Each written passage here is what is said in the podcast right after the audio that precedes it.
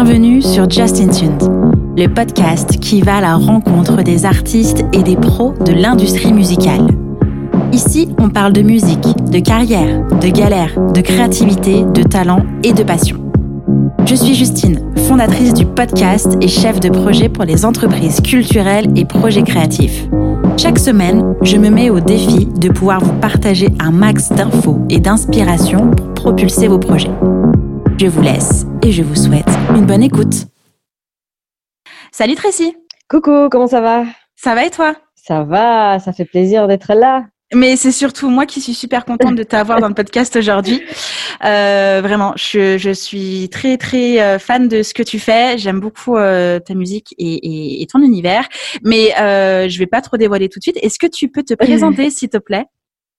Oui, donc moi je m'appelle Tracy Dessa. Mm Je suis rappeuse et euh, j'ai décrit mon style comme du hip-hop créatif. Mm-hmm. Parce qu'on va dire que j'ai grandi avec le hip-hop des années 90, euh, très revendicatif, euh, rempli de, de, principes et des valeurs. Mm-hmm. Mais j'ai écouté énormément d'autres styles de musique euh, quand j'étais plus jeune, notamment du reggaeton, euh, de, de l'R&B, du flamenco, des choses comme ça. Et du coup, okay. en fait, j'étais influencée par tous ces autres genres musicaux. Mm-hmm. Et en fait, aujourd'hui, j'ai créé un hip-hop qui retrace un peu les valeurs et, et et les principes du hip-hop des 90, mais avec plein de sonorités qui restent très dansantes et qui sont très actuelles. Et du coup, okay. en fait, j'aime bien innover, j'aime bien euh, expérimenter. Du coup, c'est pour ça que je l'appelle hip-hop créatif.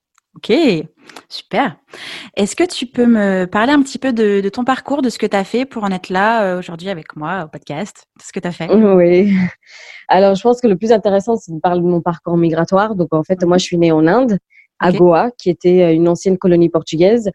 Quand j'avais deux ans et demi, j'ai déménagé au Portugal. J'ai vécu un an à Lisbonne et on a fait la demande pour avoir la nationalité portugaise.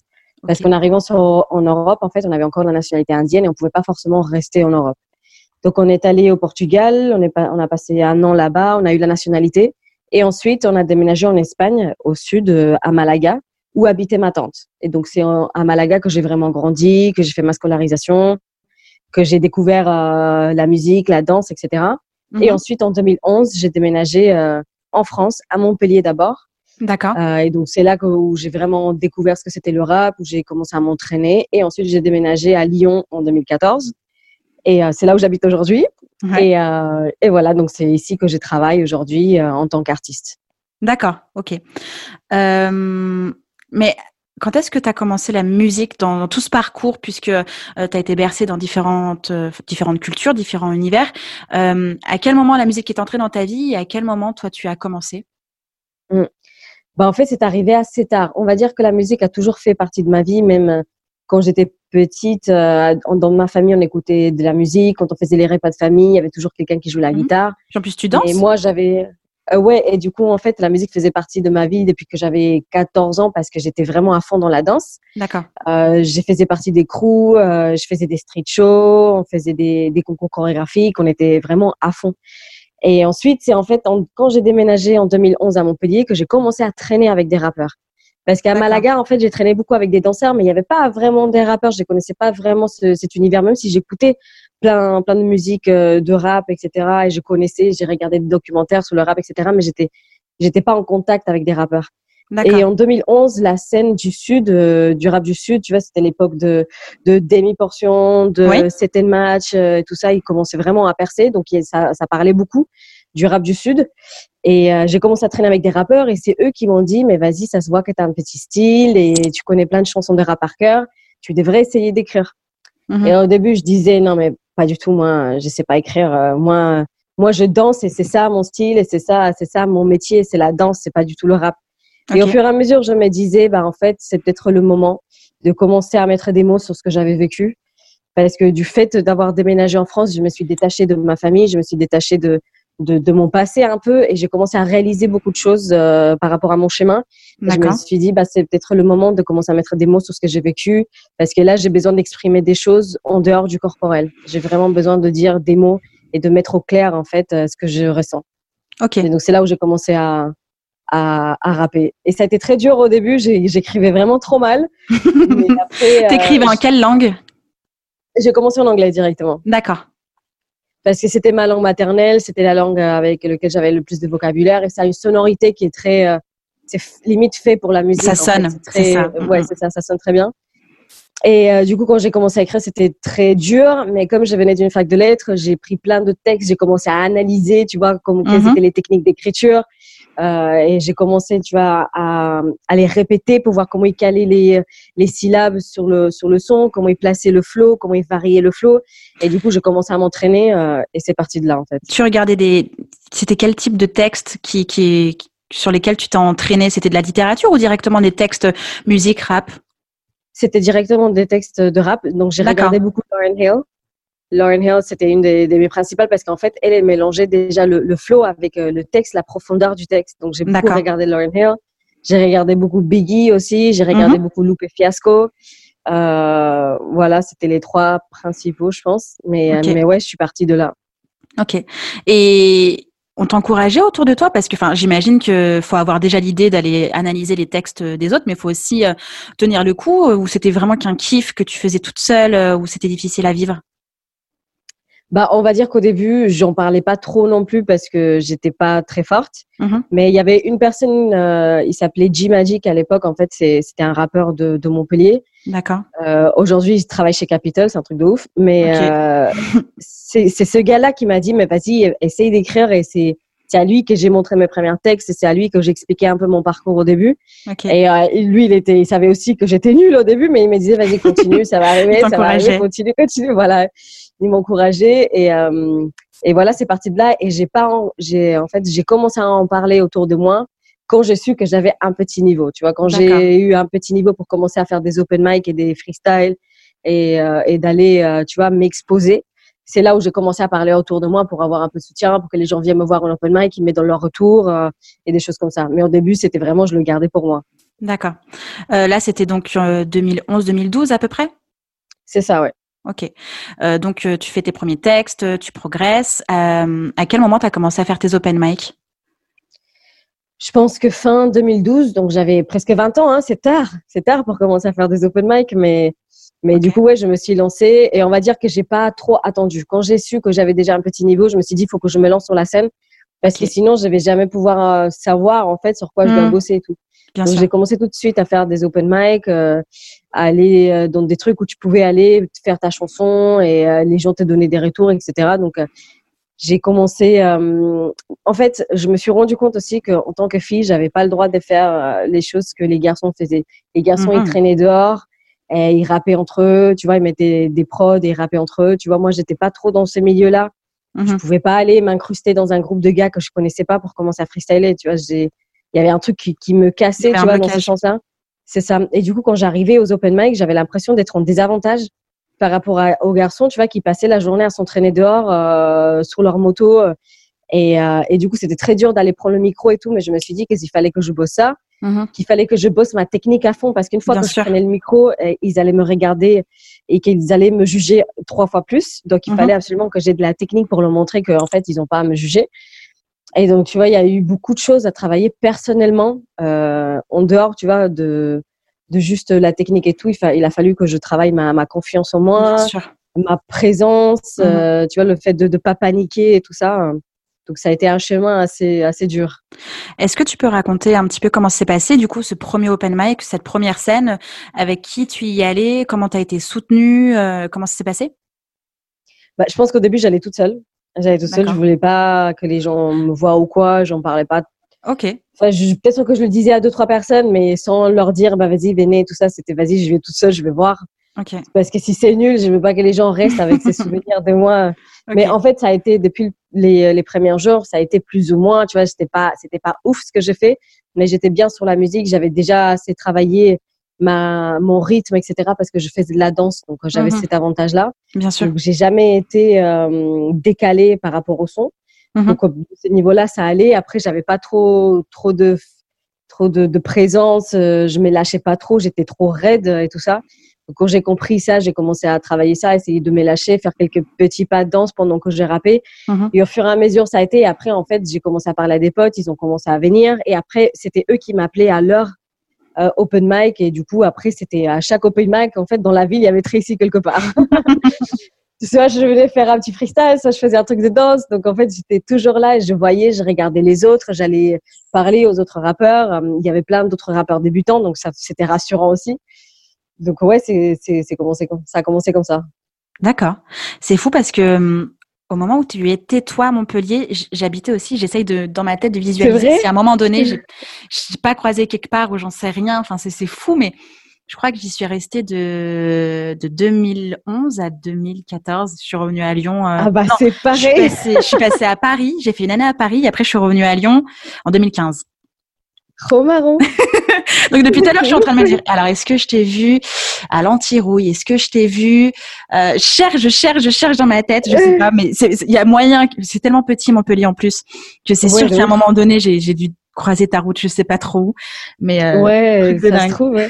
Après, j'ai fait beaucoup d'open mic à, la fac aussi parce qu'à la fac on faisait plein. Je sais pas pourquoi on faisait autant d'open mic, mais on en faisait plein. Et ouais, à la petit oui, je pense que j'en ai fait un. Et après dans d'autres petits bars à Montpellier, je me suis un peu au Black Sheep aussi. Je pense que j'en avais fait un une fois. On a dû sans doute, j'ai dû, déjà te voir à ce moment-là sans me rendre compte que c'était toi, tu vois. trop marrant. C'est ouf.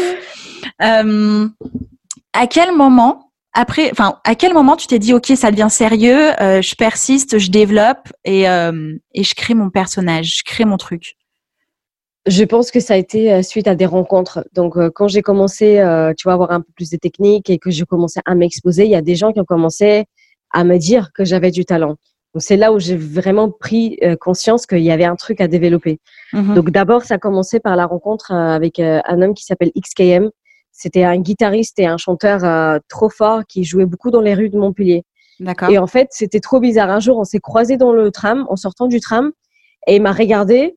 Et après, en fait, tous les deux, on s'est retournés et on, est allé se parler. Alors, je ne sais pas trop pourquoi.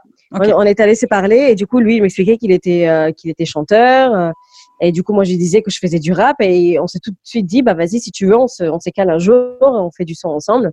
Et donc, c'est avec lui que j'ai fait euh, ma première vraie scène. Donc, en fait, quand j'ai commencé, on s'est vu la première fois, on a un peu fait au feeling. Il a joué quelques trucs euh, à la guitare. Moi, j'ai mis euh, quelques textes à moi. Et après, mhm. il m'a dit, écoute, j'ai envie qu'on fasse un set euh, où moi, j'ai mes chansons et que toi, tu interviens sur chaque chanson et que tu fasses un, deux couplets ou que tu fasses des vibes et des trucs comme ça. Et on s'est dit, bah, vas-y, on travaille ça. Donc, pendant presque deux, trois mois, on a commencé à travailler ces sets en duo. Et c'est avec lui que je fais ma première scène. C'était dans un restaurant.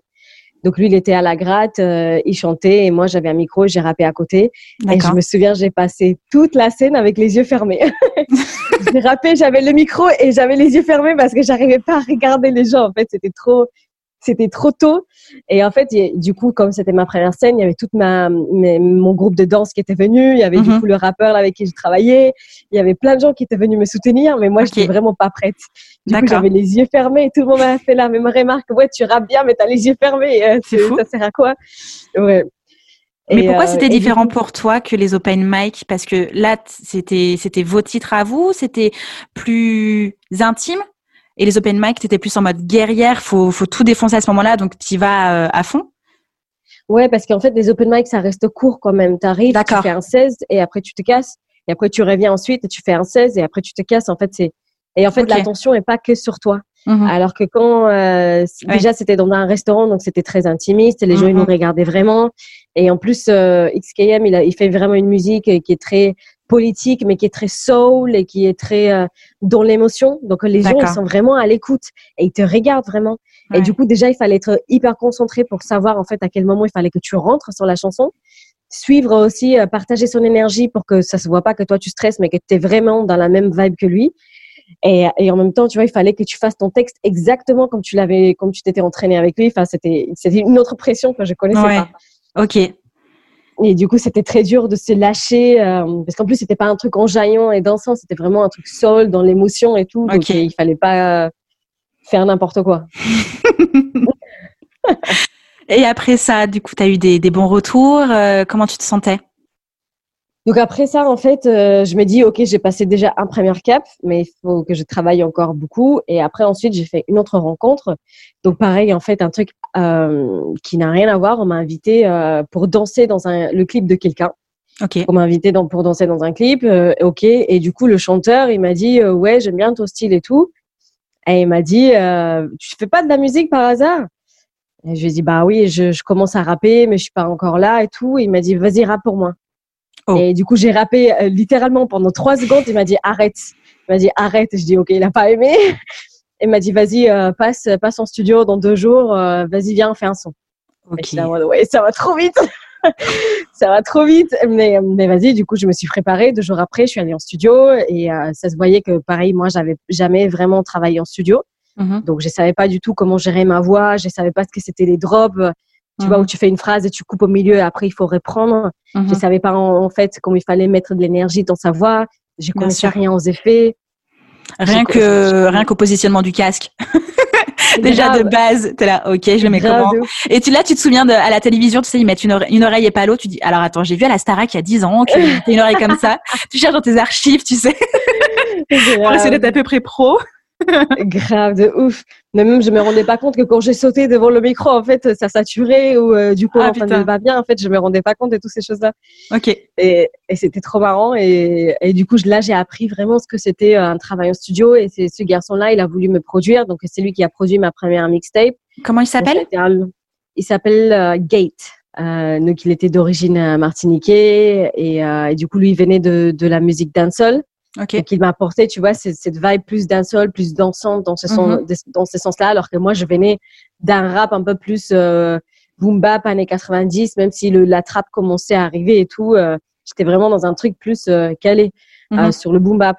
Et lui, il m'a, il m'a vraiment dit, en fait, avec ton flow, il y a moyen de, de grave accélérer et tout. Donc, c'est là où j'ai commencé à trouver des variations avec mon flow et, et à trouver mon fast style.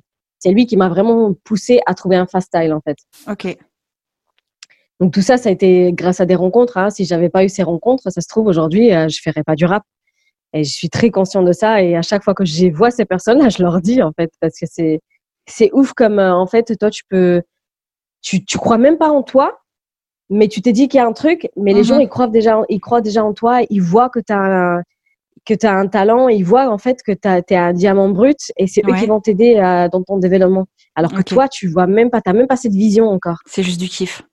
Ouais, c'est juste du kiff. Et ensuite, en fait, tu commences à avoir cette vision et après, tu commences à adapter tout ce qui est autour, ta manière de travailler à cette vision-là. Parce mhm. qu'ensuite, après cette mixtape, euh, ensuite, quand j'ai déménagé à Lyon, quand j'ai, quand j'ai déménagé à Lyon, je me suis dit, là, ça y est, je suis dans une plus grande ville. Là, il va falloir que je me fasse un nom par rapport à mon rap. Donc là, il faudrait mhm. commencer de zéro et je vais le faire bien. Donc, en arrivant à Lyon, c'est, c'est quand j'ai vraiment euh, décidé de, de me mettre à fond dans le rap. D'accord. Euh, entre le moment où tu as commencé à rapper et le moment où tu as enregistré en studio avec Gate, il s'est passé combien de temps? Euh, Même pas un an, je pense. Ah ouais, super rapide. Ouais, super rapide, alors que je me dis qu'aujourd'hui, euh, ça va plus vite. Hein. parce qu'avant, tu vois, il n'y avait pas tout le monde qui avait un mic chez eux. Aujourd'hui, presque tout le monde a un pote qui a un mic chez eux, chez lui. Enfin, mais, mais ouais, aujourd'hui, si tu décides en, termes d'évolution et, de structuration et de progression euh, bah, dans le flow, dans les textes, tout ça. Enfin, un an entre le moment où tu as commencé à analyser les textes et le moment où tu as enregistré en studio. Enfin, c'est c'est quand même rapide. Une mmh, super évolution, une progression de ouf. Alors oui, c'est vrai que maintenant tu peux tu peux faire un, un morceau euh, plus ou moins facilement avec ton matos, etc. Tu peux mmh. plus facilement t'autoproduire. Euh, entre le moment où tu as commencé à rapper et le, et le studio, enfin, moi, je trouve que c'est, c'est, c'est, une progression de dingue. Ouais, franchement, c'est vite maintenant que j'y pense et, maintenant que tu le dis, mais en même temps, j'avais l'impression que j'avais tellement de retard par rapport aux autres parce qu'en fait, aujourd'hui, enfin, même à l'époque, tu avais des rappeurs euh, qui rappaient depuis qu'il avait 6 ans, en fait. Mm-hmm. Et donc, moi, j'avais 15 ans de retard par rapport, avec, euh, par rapport à ces gens-là. Donc, j'avais l'impression que je devais travailler trois fois plus pour rattraper le retard. Et donc, en fait, il fallait pas que je perde du temps. Donc, en fait, euh, pour moi, une fois qu'il m'a proposé le studio, j'ai pas pu dire non parce mhm. que c'était OK, bah, ça fait partie du chemin et ça sera pas ouf la première fois, mais tu vas apprendre à le faire et ça fera partie de ta progression aussi, en fait. Pour moi, quand une opportunité arrive, faut savoir la prendre. Oui, bien sûr. Peut-être que toi, tu te sens pas prête, mais, euh, mais en fait, ça va te montrer, euh, ça va te montrer en fait sur quoi il faut que tu travailles. Ok. Euh, pourquoi tu es arrivée à Lyon? Alors, j'ai déménagé à Lyon pour euh, faire mon master. Donc, en fait, euh, à, à, Montpellier, je faisais une licence en, en sciences du langage. Okay. C'est le truc où aujourd'hui, je me demande pourquoi j'ai fait ça. et, et, en fait, en arrivant sur Lyon, en fait, j'avais postulé, je savais pas trop ce que je voulais faire. J'avais postulé pour euh, plusieurs masters de plein de trucs différents, en fait. Mhm. Et j'avais été prise en master à Lyon sur un master d'études de genre pour travailler sur l'égalité Donc c'était une question qui m'intéressait déjà, mais je connaissais pas grand-chose. Imagine, toi, dis-toi qu'à l'époque, je disais que j'étais pas féministe. Mhm. Donc, euh, je savais pas trop ce que ça voulait dire le féminisme. Et en arrivant euh, sur Lyon, j'ai pris une grosse claque. Mhm. Et je dit, ah ouais, ok, c'est ça le féminisme. Et là, je me suis rendu compte en fait de tout le travail qui avait été fait, tout le travail académique mhm. sur le terrain, tout le travail politique qui avait été fait euh, pour qu'aujourd'hui nous on puisse avoir des droits et des libertés. Absolument. Et euh, c'est là où je me suis dit, bah écoute, euh, il faut absolument que j'intègre ça dans ma musique. Ok.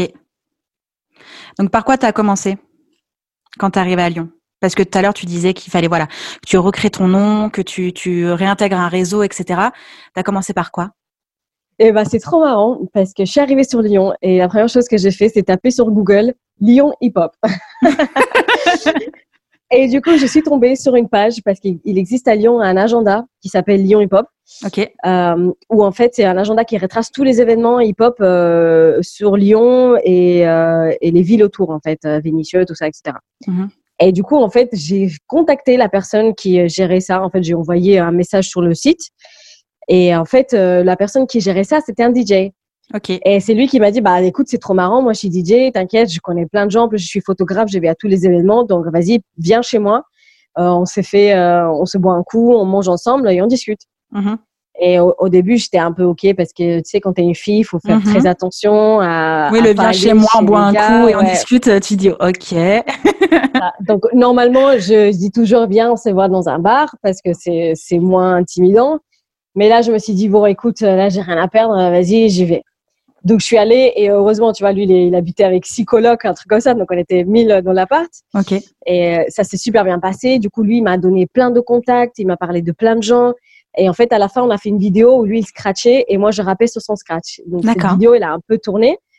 Et en fait, c'est lui qui m'a ouvert plein de portes parce que du coup, il m'a parlé de tous les événements, tous les lieux auxquels il fallait que j'y aille. Et, euh, et, ensuite, en fait, il m'a parlé d'une structure qui existait sur euh, Vent-Velin qui s'appelait Fédévo, qui, euh, qui, qui, qui, faisait des événements pour promouvoir le hip-hop et les jeunes artistes sur, sur euh, Vent-Velin et d'autres et en fait qu'il y avait plusieurs événements euh, du style tremplin, euh, mise en avant des filles, battle de danse, etc. Mhm. Donc je suis allée à un des, un des concerts qui s'appelait Star Intensité à l'époque, c'était au CCO des Villeurbanne. D'accord, ok. Et euh, je suis allée là-bas et du coup là j'ai rencontré encore des rappeurs. C'est là où j'ai rencontré en fait mes meilleurs amis d'aujourd'hui. C'est ouf quand j'y réponse.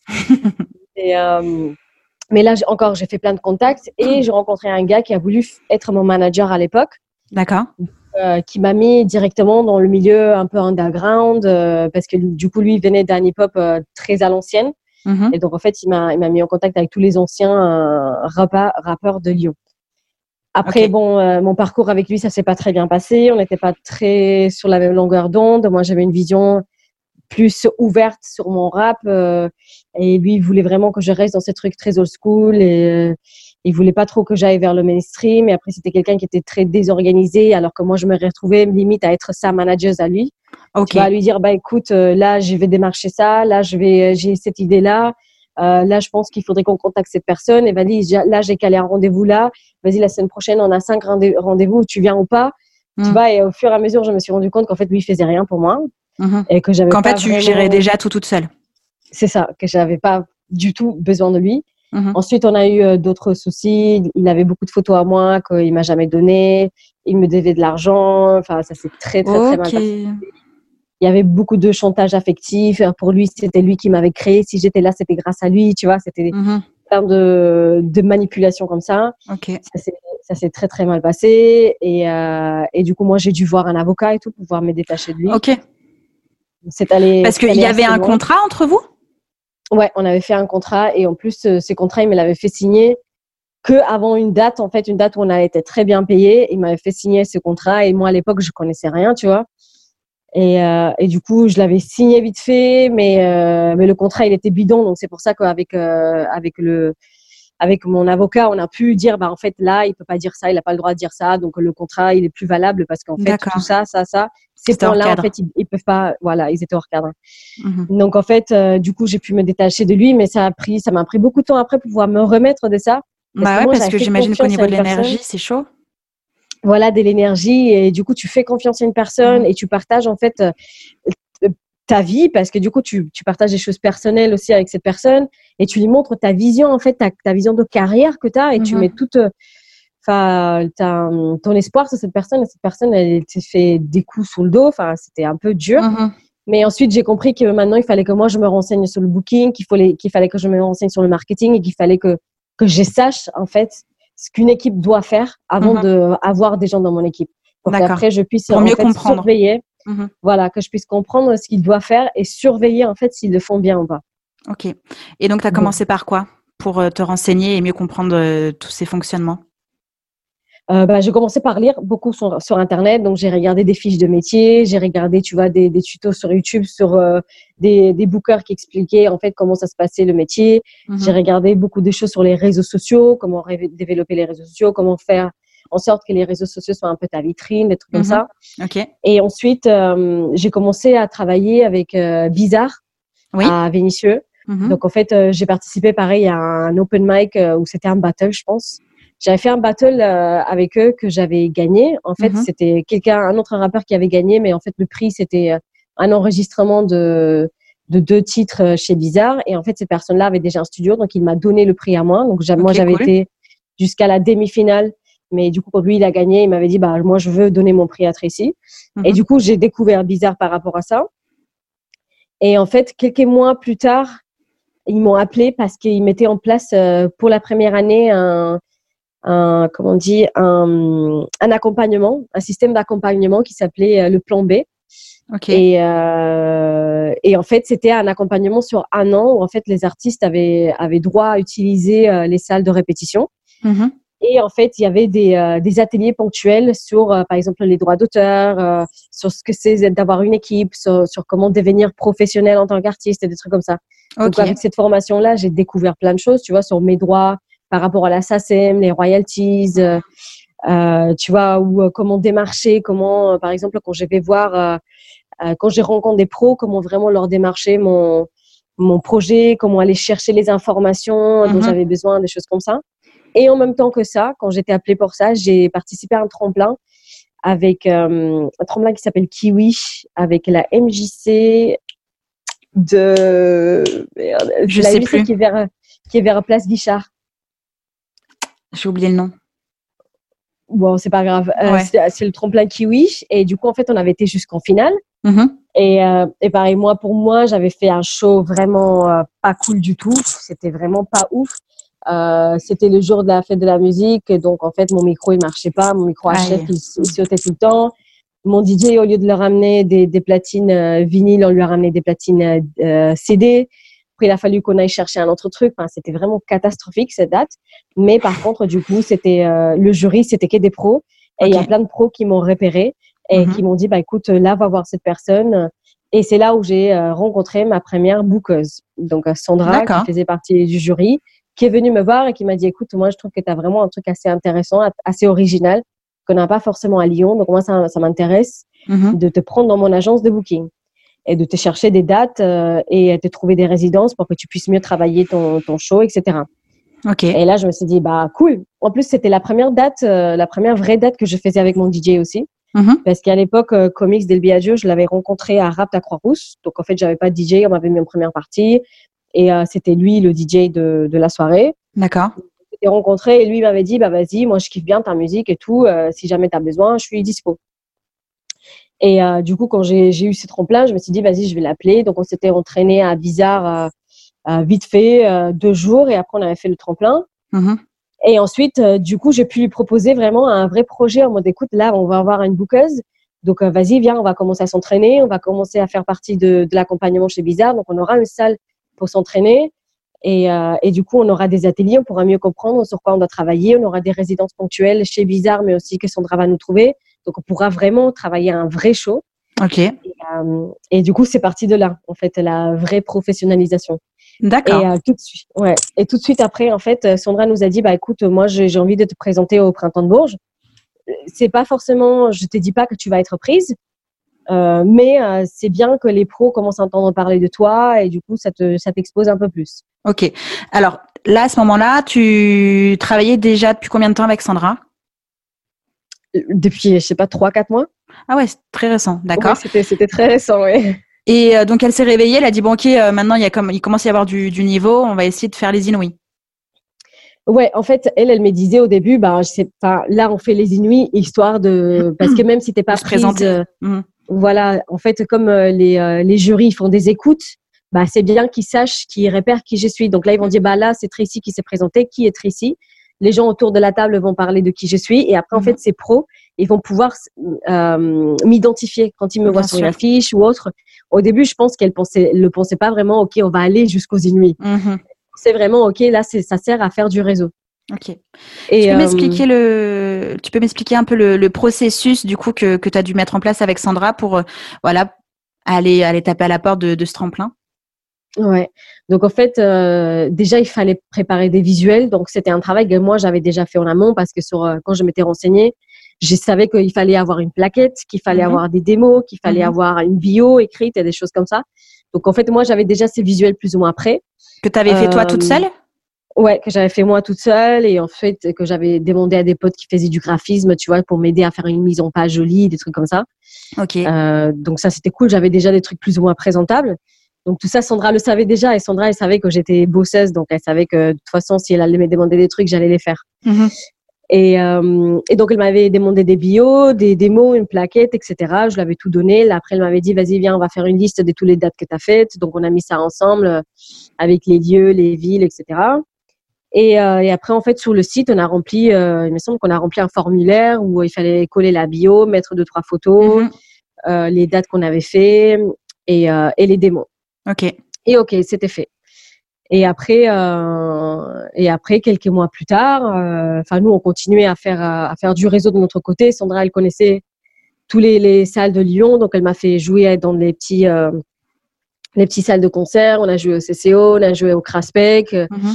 On a joué, on a fait Qu'est-ce qu'on a fait d'autre Est-ce que tu peux expliquer comment tu collabores avec un, un booker? Comment toi t'es rémunéré? Comment lui est rémunéré?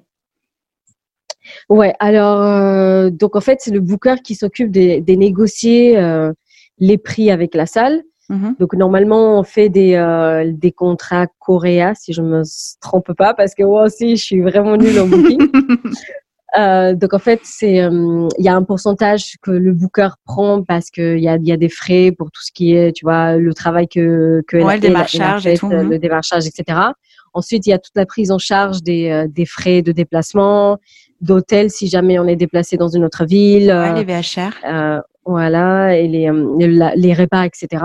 Mhm. Et ensuite, euh, il y a les cachets. Donc, en fait, tout doit être, enfin, même si moi, j'ai travaillé encore à l'époque, je travaillais à l'aéroport de Lyon. Il fallait quand même que j'ai un cachet sur le régime de l'intermittence parce que parce que on pouvait plus faire des trucs au black. Avant, quand j'ai commencé, tu vois, que j'ai démarché mes propres dates, on faisait beaucoup de de, de shows au, black, mhm. mais en fait, déjà, t'es pas du tout protégé si jamais il y a un accident ou quoi, tu n'as pas d'assurance, tu n'es pas protégé. Des deux, mhm. c'est presque illégal. Oui, presque. c'est illégal. Un détail près. mais ça se comprend parce que souvent, les, euh, les petits bars, tu vois, ils mhm. veulent pas avoir des charges. et ils veulent quand même faire jouer les petits artistes, mais ils veulent pas, tu vois, que ça soit trop cher, donc ils te proposent des sous au black. Donc en fait, on passe tous par là. C'est pas ouf euh, comme système, mais euh, c'est assez limite. Mais c'est vrai que pour commencer, c'est mieux que rien. Ouais, de ouf. Et voilà, donc tu as ton cachet. Donc quand on commence, on était au cachet minimum. Je pense que c'est 90 90 euh, euros la date. Donc quand tu regardes, c'est pas ouf. Des fois, tu peux gagner plus au black, mais, mm-hmm. de toute façon, c'est mieux d'avoir tout réglo si jamais as un accident, tu es couvert. Tu ouais, puis tu cumules tes heures. Tu cumules tes heures, etc. Et, et, voilà, donc en fait, c'est eux qui démarchent. Après, ils t'envoient une feuille de route euh, avec l'heure à laquelle tu dois être là-bas, mm-hmm. euh, les horaires de, de, spectacle, etc. Combien dure le spectacle, si c'est un show de 45 minutes, si c'est un showcase de 20 minutes. Et après, avec Sandra, par exemple, on avait un tableau avec toutes les informations sur le mois. Par exemple, on avait cinq dates. Mm-hmm. Elle m'expliquait, tu vois, combien avait coûté, euh, à combien elle avait euh, vendu la date, euh, combien moi j'allais gagner à la fin. Mm-hmm. qui allait me payer si c'était la, la hum, si c'était la salle directement ou si c'était sa boîte à elle, combien d'argent restait de côté, tu vois, parce que une fois que les frais sont enlevés, les cachets sont enlevés, il peut rester peut-être, je sais pas, 10 euros ou 50 euros ou, ou des fois on peut être en moins, on a perdu de l'argent, mais justement quand on est en plus, bah ça permet de de comment dire, de faire équilibre avec les dates sur lesquelles on a perdu de l'argent. Et Mhm. après, tout ce qui reste des côtés, ça allait en- à- au développement de, de l'équipe. C'est-à-dire que si demain j'avais besoin, euh, je sais pas, euh, par exemple sur une date, l'hébergement n'était pas pris en charge, bah, on allait prendre Mhm. cet arg- argent-là pour euh, pour euh, financer l'hébergement. Ou si demain on avait besoin d'un shooting, ou si demain on avait besoin, je sais pas, de, de payer des dates de, enfin des heures de répète, on allait prendre Mhm. cet argent-là et le réinvestir dans dans l'équipe en fait, D'accord. projet. Ok. Mais c'était un. Enfin, toi, tu avais déjà plus de manager à ce moment-là. Tu étais toute seule avec Sandra et ton DJ.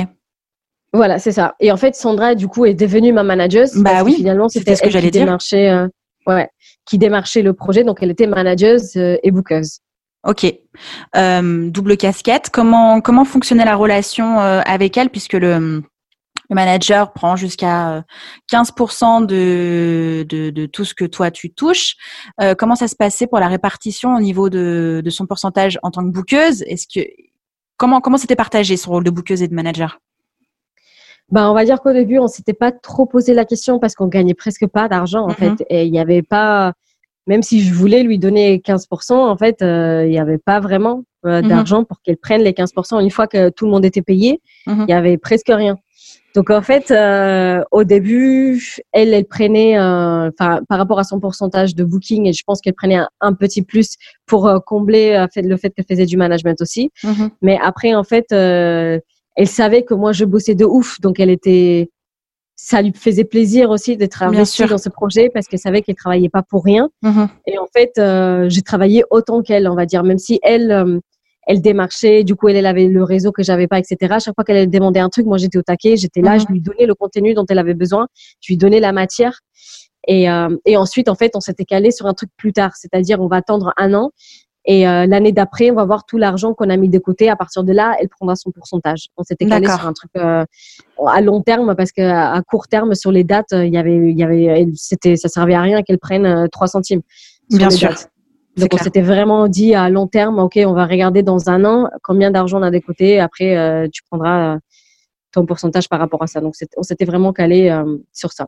D'accord. Et t'étais, ré- enfin, le, le début de une nouvelle collaboration avec un nouveau manager, vu ton ancienne, euh, ton, ton ancienne aventure, euh, t'étais sur la réserve ou t'y allais petit à petit? Comment t'as pu, euh, comment t'as réussi à avoir confiance et à dire, ok, maintenant tu peux être ma manager, je me sens bien, etc. Ça a été un peu compliqué au début, mais pas trop parce qu'en fait, ça m'a fait grave plaisir de travailler avec une femme. Ça semble complètement con, mais en fait, euh, on a appris les femmes à travailler d'une cer- certaine façon. On est beaucoup plus scolaire, on écrit tout, on a des comptes rendus tout le temps, et du coup, on a toujours des listes, des choses à faire. Donc pour moi, tout était clair en fait. Il n'y avait Mhm. pas de, de zone de flou. En fait, euh, nous, quand on avait un, un rendez-vous, on partait toutes les deux avec une liste des choses à faire. Donc en fait, moi, c'était clair. Je savais ce qu'elle, elle avait à faire. Donc après, je pouvais retourner sur cette liste et j'avais même pas besoin de lui dire est-ce que tu as fait ça, tu as fait ça? Nous, Mhm. quand on s'appelait, des fois, on passait une heure au téléphone et me disait ok, point 1, bah là, ça s'est fait, mais en fait, finalement, ça va pas avoir lieu. Ça, en fait, c'est en cours, mais j'ai pas la réponse de cette personne. Ou euh, ça, ok, c'est bon, là, c'est validé, c'est confirmé. Et en fait, j'avais tout le temps des réponses, même si c'était ok, là, c'est pas encore là, ou c'est en cours. Il n'y avait pas de, pas de zone d'ombre. Voilà, c'était, je savais plus ou moins où on était placé, en fait, où je pouvais me positionner par rapport à ces trucs. Donc, en fait, pour moi, c'était transparent, c'était clair. Il n'y avait pas d'histoire de, de concurrence, il n'y avait pas d'histoire de toi, t'es mieux que moi, rien. En Mhm. fait, c'était, c'était hyper pro. Et en fait, à chaque fois que je rencontrais des bookers sur une date ou quoi, tout le monde me disait, ouais, Sandra, elle est trop gentille, elle est trop forte et tout. C'est, elle est trop cool comme meuf. Et donc, en Mhm. fait, moi, ça me rassurait aussi, tu vois. Ok. Et de dire, OK, c'est cool. En fait, je sais, je sais qu'elle bosse bien, tout le monde la kiffe. Donc, euh, il n'y a pas de, de mauvaise vibe ni des trucs comme ça. Ok. Donc, tout était clair, quoi. Ok, cool. Euh, tu as eu la réponse pour le, pour le, pour le printemps de Bourges, tu nous racontes? Oui, donc euh, je me souviens, j'étais en soirée et elle m'appelle, je sais pas, il était 10 heures du soir, un truc comme ça. Mhm. Elle me dit, écoute, Tracy, j'ai un truc à te dire, mais il faut vraiment pas trop avoir d'espoir et tout. Mais tu as été prise pour euh, les finales, euh, comment on appelle ça? Des Inuits euh, C'était pas la finale des Inuits, c'était, attends, c'était les finales régionales. Ah Voilà. oui, c'est vrai, il y a ça avant. Oui, oui. Voilà, c'est c'est les finales régionales, donc je devais jouer à Grenoble. Ok. Donc elle m'a dit par contre là il va falloir se bouger, euh, on va te caler une résidence, euh, il va falloir vraiment travailler le live, euh, je vais te mettre quelqu'un qui va t'aider à travailler le live. Euh, je vais venir aussi, je vais ramener deux trois potes à moi qui sont qui sont des programmateurs aussi. On va te donner plein de retours. Donc là, ça va être intense et tout, mais t'inquiète, ça va aller. Et j'étais là, vas-y, je suis prête. et, monsieur, au fond de moi, je me disais, je suis peur de rien. C'est ça. Au fond de moi, j'étais en train de paniquer, mais je disais, t'inquiète, je suis prête. Donc, on a bossé ça. C'était intense, c'était dur. On a fait la, la finale euh, régionale et c'était super, euh, super bienveillant. Les gens, ils étaient à fond. Et c'était trop bien. J'ai rencontré plein d'autres artistes, tu vois. C'était un peu de pression mm-hmm. parce que c'était, on jouait devant un public, mais dans le public, il y avait quand même un jury, il y avait plein de professionnels, il y avait plein de programmateurs euh, de la région, etc. Donc, euh, il fallait un peu de pression. Mais du coup, nous, on a essayé de passer un bon moment et tout. Euh, et en fait, je faisais tellement un style qui était particulier, avec un rap très, très vite et tout, que les gens, tu vois, et, et, ça les, ça les, ça les, ça marque quand même, tu vois. Mm-hmm. Ouais, ça, ça marquait. Et du coup, on a eu des super bons retours, trop bien et tout. Mais euh, moi, dans ma tête, je me suis dit, OK, ça, ça arrive jusqu'à là. Sandra, pareil, m'a dit, écoute, j'ai eu des super bons retours. Je pense que ça va le faire, mais euh, je ne sais pas trop parce que c'est trop tôt dans le projet, tout ça. Mm-hmm. On va voir. Ok, bah écoute, euh, on continue. Nous, on continue à faire nos petites dates euh, dans les petites villes, etc. On continue à travailler, nous, sur nos, nos sons. J'ai continué à travailler mon style, j'ai continué à faire mes trucs et tout. Tu avais des sons en ligne euh, à ce moment-là aussi? Tu avais des sons que tu avais mis en, stream? Très peu. J'en avais deux ou trois. J'avais, ouais, très peu. Et en plus, ils n'étaient pas de super, super bonne qualité. D'accord. Et, euh, et voilà. Et ensuite, euh, voilà, hum, quelques mois après, elle m'appelle, elle me dit, bah écoute, euh, ça y est, on passe en finale des Unis. Donc tu joues à Bourges. Et là, c'est au mode, waouh du coup, là, oh, pareil, intense. On refait une résidence. Il faut retravailler les trucs. Il faut créer une équipe. Donc, on avait pris un ingé son. Là, il fallait, euh, tu vois, travailler les trucs à fond. Euh, il fallait faire un shooting photo pour avoir des nouveaux visuels. Mhm. Donc, du coup, j'ai dû euh, aller démarcher des marques. Donc, il y avait une styliste avec qui j'ai travaillé qui, qui était très, très forte et qui connaissait très bien mon style. Donc, je lui ai demandé à elle de me prêter des vêtements pour le shooting. Euh, tu vois, on, a, on s'est calé euh, sur une journée, tu vois, à travailler comment mettre les, les vêtements ensemble pour vraiment euh, mettre en avant des styles de rap que je faisais, Mhm. quels étaient les types de poses que je pouvais faire, comment je pouvais mélanger ces trucs multiculturels indiens euh, avec le style hip-hop, tu vois. C'était vraiment, Mhm. on était vraiment dans une réflexion qui allait loin, quoi. Ok. Sur l'image, la musique, l'esthétique, le live, enfin, on travaillait plein de choses en même temps. Ouais, ouais. Et, euh, et voilà, on- après on a préparé le, le printemps de Bourges. Euh, Le jour J est arrivé et euh, je l'ai vécu trop mal le printemps de Bourges. Mais non. Ouais, je l'ai vécu. Pour moi, j'étais, je suis rentrée du printemps de Bourges en mode dépressif, en mode vas-y, j'ai pleuré toute la journée. Mais non. Mais pourquoi? Parce que c'est trop dur comme expérience. Parce que déjà, en fait, il y a un très gros déséquilibre dans le sens où, euh, où ils se disent, euh, enfin, ils disent que c'est un tremplin pour les artistes émergents. Mhm. Mais en fait, moi, je jouais après, par exemple, un Lord Esperanza qui avait déjà, je sais pas, un million de vues sur ses vidéos. Euh, un Lord du Périph qui, euh, qui, qui faisait déjà des dates hyper grandes, euh, qui avait déjà un public très développé. Mhm. Donc, en fait, euh, ça se voyait dans le public. Il y avait des gens qui venaient voir ces gens-là, mais qui venaient pas forcément te voir toi. Donc, en fait, Mhm. la salle s'est vidée.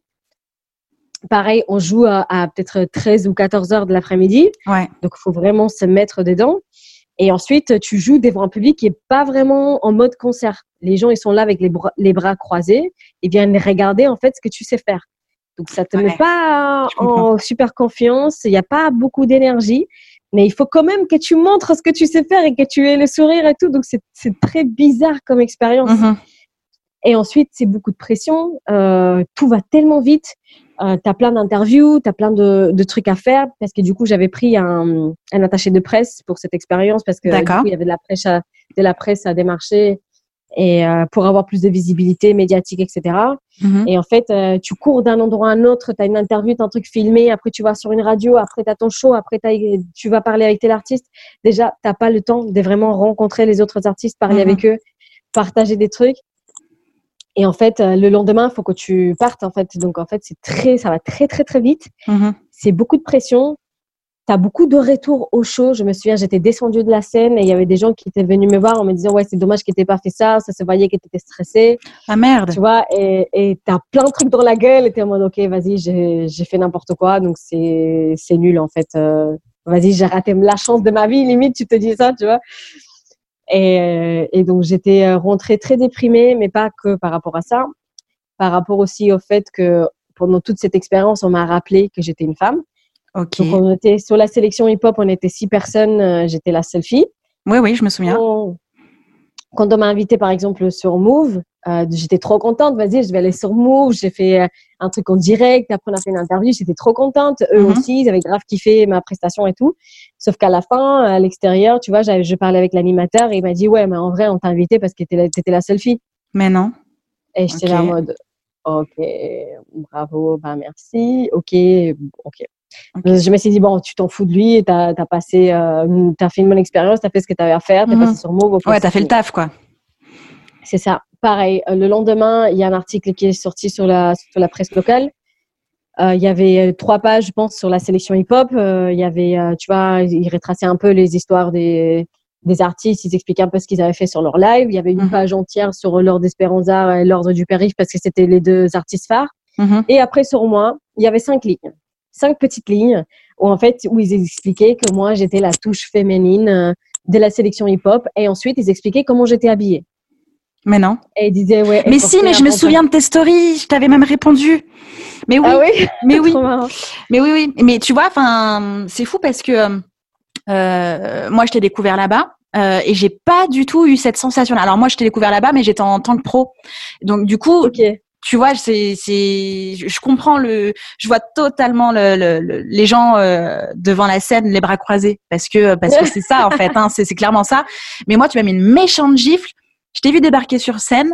Euh, je me dis, mais c'est qui cette meuf? Je suis allée sur Insta. Je dis, mais en plus, elle est lyonnaise. Donc, j'étais de Lyon. Je le suis toujours. La mais non, mais trop. Et je me suis placée devant et j'en ai pris, mais genre plein la gueule. L'autre jour, je regardais euh, mes archives. Je l'ai encore, euh, j'ai encore mes archives euh, story. Tu m'en as mis mais plein la gueule et j'étais mais loin d'imaginer à quel point ça avait été une expérience difficile pour toi. Oh, Euh, ouais. je t'avais vu plusieurs fois passer du coup là-bas, mais tu sais effectivement t'as as, plein de pros, t'as plein de monde, donc j'étais pas venue te voir. Par contre, je t'avais écrit après en, en- sur Insta et j'avais vu passer ta story de cet article-là où j'avais été genre mais hyper choquée en disant mais la meuf elle a mis des claques à tout le monde, elle arrive en mode guerrière, euh, elle vient de loin, c'est c'est- c'est- et, et, et on vient parler de, de, de, de, de ton, je sais plus, t'avais un leggings noir ou je sais plus trop quoi. Enfin, c'est ça. Voilà. ouais. Et, et c'était ça qui, qui les gens avaient retenu, quoi. Alors que tu avais mis euh, une teutard à, à l'ensemble du public, moi y compris. Mais c'est là où je me demandais, en fait, ces gens-là, est-ce qu'ils sont vraiment venus me voir? Est-ce qu'ils ont écouté ma musique? Est-ce qu'ils Mhm. étaient là? Ou est-ce qu'ils ont juste vu une photo et du coup, ils ont décrit euh, ce que je portais? Parce que franchement, euh, je comprenais pas. Mm, mm. Et du coup, en fait, ça te fait sentir que on a, on a le droit de dire des gros mots sur le podcast? Vas-y, vas-y. tu peux y aller, vas-y. Il y a Parce que moi qui fais, vas-y. j'hésite. Depuis tout à l'heure. j'aurais presque Vas-y, lâche-toi. Non, non, vas-y, vas-y, t'inquiète. Euh, Bah, en fait, ça me fait sentir comme une grosse merde, comme si euh, j'avais pas de valeur, tu vois, comme si tout ce que j'étais, c'était, c'était un vagin et des vêtements. Ah. Parce que les gens, ils voyaient pas ni ma musique, ni mon parcours, ni tout ce que j'avais bossé, ni rien. Mhm. J'étais que, j'étais une femme, point. Et ensuite, euh, et du coup, comme j'étais une femme, ils s'intéressaient à comment je m'habillais. Enfin, il y avait, il y a zéro profondeur de ça, dans ça. Et du coup, je me disais, bah, il y a vraiment du taf à faire. Déjà, c'est pas normal que sur une sélection hip-hop, il y ait qu'une femme sur six. Absolument. Et ensuite, c'est pas normal que quand il y a une femme, on lui, euh, tu vois, on le remette encore, on reproduit en fait tous ces, tous ces stéréotypes et tout ce comportement sexiste pour lui rappeler qu'elle est une femme et que du coup elle est là euh, parce que parce qu'elle est une femme et pas parce qu'elle a de la valeur et que c'est une bonne artiste et Mhm. qu'elle a bossé et qu'elle a le droit d'être là. Et en fait, tu vois, moi ça me ça m'a fait me remettre en question sur plein de trucs et c'est là où je me suis dit OK, bah en fait ça, ce que j'ai vécu là, je vais le vivre encore mille fois dans ma vie. Mais il va falloir que je montre que même si les gens ils ont envie de me mettre dans une case et de dire que je suis une femme et que je suis que ça, moi j'ai besoin de casser cette case là et de dire écoute non, je ne suis pas qu'une femme. Déjà je suis une immigrée aussi, donc Mhm. euh, je suis là. Si je suis là, c'est parce que je veux être là et je me suis battue pour être là.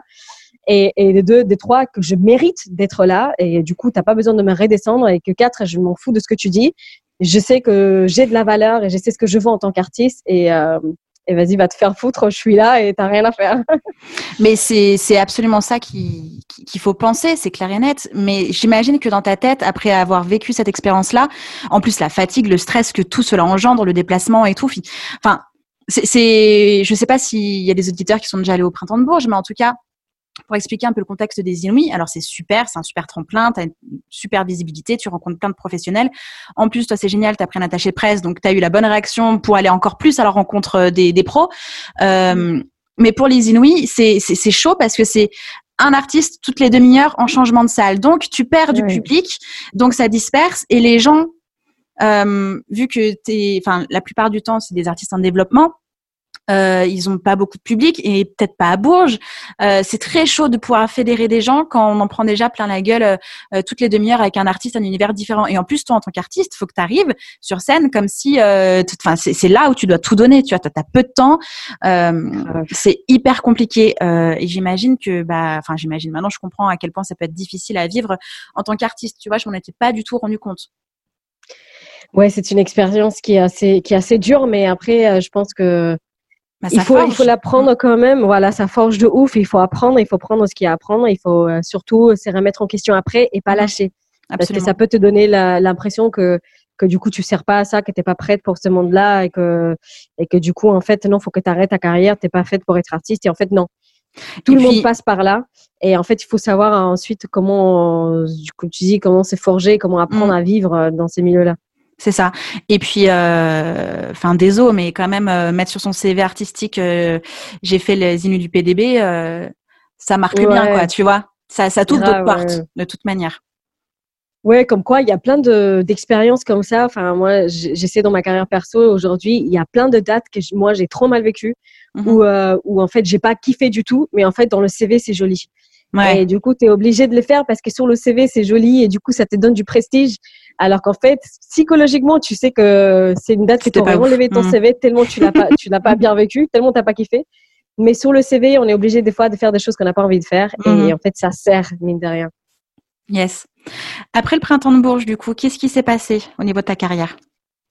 Donc en fait, après le printemps de Bourges, j'ai eu pas mal de demandes de labels, des gens du coup qui m'ont découvert avec le printemps de Bourges. Mais déjà ma bouqueuse, euh, même avant, m'avait parlé d'une autre, euh, d'un autre label, donc on va stand, qui s'intéressait déjà à mon projet depuis un peu le début et qui s'intéressait à elle en tant que bouqueuse. Donc en fait, elle m'a dit, écoute, je vais aller à Paris, je vais les rencontrer, on va voir ce qu'on peut négocier, etc. Donc elle est redescendue quelques jours après, elle m'a dit, bah écoute, là, il nous propose deux choses c'est de te signer toi dans le label en tant qu'artiste en développement et de vraiment te produire à 360 degrés, c'est-à-dire qu'il s'occupe de tout, de la production, du développement, du marketing, comme euh, du booking. Mm-hmm. Euh, et du coup de me prendre moi en tant que bookeuse aussi et du coup moi je lâche la boîte dans laquelle je suis aujourd'hui et du coup je continue à être ta bookeuse euh, et ta manager mais au sein de ce label là Ok. Et je me suis dit, bah écoute, c'est tout bénéf en fait. Mm-hmm. Euh, donc, on a commencé, du coup, on a fait un choix à Paris, on a rencontré l'équipe, j'ai vu que c'était des gars hyper ouverts, euh, qui s'intéressaient vraiment euh, au style de musique que je faisais, parce que moi, j'avais vraiment peur de ça, qu'on me prenne dans un label et qu'on me dise, bah en fait, là, tu vas rapper en français, mm-hmm. ou là, tu vas faire un, un, un, rap plus trap, ou là, tu vas faire telle chose. Moi, je voulais vraiment garder ma, ma liberté. Mm-hmm. Et du coup, j'ai vu que eux, en fait, ils s'intéressaient vraiment à, mon projet parce qu'ils kiffaient ma musique, en fait. Ils étaient là, ouais, c'est trop coloré, c'est, t'as plein d'énergie sur scène, il y a encore plein de choses à travailler, mais c'est déjà une super bonne base et tout. Donc, euh, je me suis dit, bah, ok, c'est, c'est good, euh, je suis à fond, j'ai commencé à leur faire confiance, j'ai vu qu'ils travaillaient bien.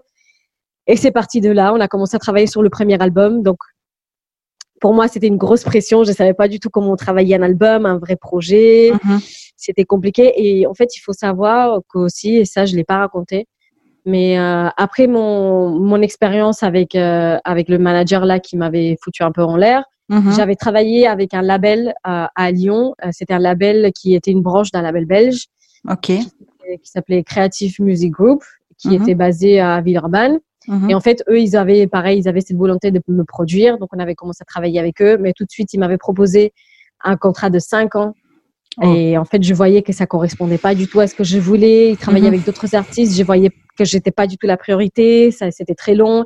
Et en plus, il voulait vraiment que je fasse des trucs plus commerciaux. Il me disait que mon rap était trop agressif, que je devais essayer des trucs un peu plus féminins, tu vois, plus chantonnés, plus mélodiques. Mhm. Et en fait, j'ai grave hésité et je leur ai dit, bah écoute, euh, je peux pas signer ce, ce contrat. Viens, on signe pour pour un EP ou pour un single. Et du coup, mhm. ils m'ont dit, bah non, bah non, parce que ça veut dire que du coup, toi, tu es dans l'intention de, de signer dans un autre truc après. Et nous, pourquoi on va investir sur toi pour un EP, un single, si après tu vas te casser chez quelqu'un d'autre? Mhm. Et euh, du coup, en fait, on a arrêté de travailler complètement. En fait, tous les sons que j'avais fait avec eux, du coup, c'est ça a été mis de côté, c'est jamais sorti. D'accord. Euh, du coup, Mais pour tu- moi, c'était euh, Ils étaient en possession du coup des, des titres et des masters ou toi tu les avais récupérés quand t'as arrêté de bosser avec eux? Euh, non, c'était c'était eux, euh, ils étaient propriétaires des masters. Ok.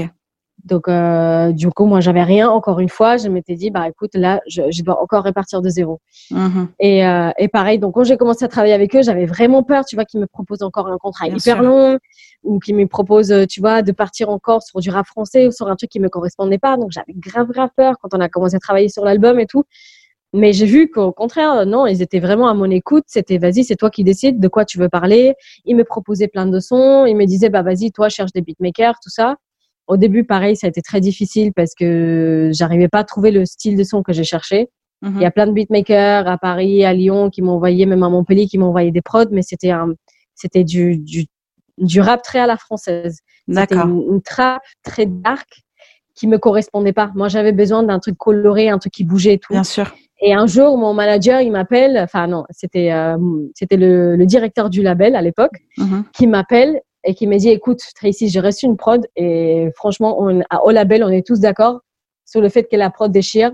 Écoute-la et rappelle-moi. Ok. J'ai écouté la prod, la prod est défoncée. je l'ai appelé tout de suite et je lui ai dit, mais c'est qui? Parce que je veux la prod. Il m'a dit, bah écoute, personne sait qui c'est, mais on m'a mis en contact avec cette personne. Bah la semaine prochaine, tu vas monter sur Paris, essayer de travailler le son et on va aller voir ce qu'on peut faire. Ok. Donc moi, tout de suite, je suis allée voir mon DJ, on a, on a, on a enregistré le son.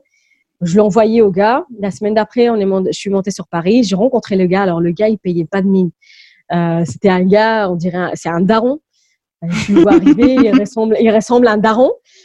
Et par contre, le gars, il a travaillé avec la télé, il a travaillé avec des chanteurs hyper connus, il a travaillé avec des Américains, il a travaillé, enfin, c'est vraiment un gars qui a quatre enfants, qui a son studio à la maison, qui est vraiment 100% dédié à la musique et il sait exactement dans quelle direction il va. Mhm. Et, euh, et je me suis dit, bah, en fait, il y a que toi qui connais le style que je veux, en fait. Et du coup, on, on s'est calé sur le fait que lui, il allait réaliser à l'album. J'allais prendre des prods différentes, mais lui, il allait en- à faire en sorte qu'on allait avoir une cohérence Bien sûr. par rapport au son euh, pour que, du coup, l'album soit cohérent. Ok. Et, et c'est parti de là. Du coup, cette rencontre-là, ça m'a permis aussi de, de m'ouvrir. Tu vois, Euh, finalement, j'avais un style de son que je kiffais. Et c'est lui qui m'a orienté en mode, euh, vas-y, là, tu peux essayer un flow comme ça. Là, regarde, ta mélodie que tu fais, elle est cool, mais vas-y, tu sais, ça serait mieux si on met ce type d'effet. Et vas-y, viens, on essaye ça et ça. Et à chaque fois que j'étais bloquée sur un son, je lui disais, écoute, là, j'ai cette idée, mais je sais que c'est pas ouf. Il me disait, bah, écoute, attends, j'ai fait un truc. Et du coup, il coupait mon flow.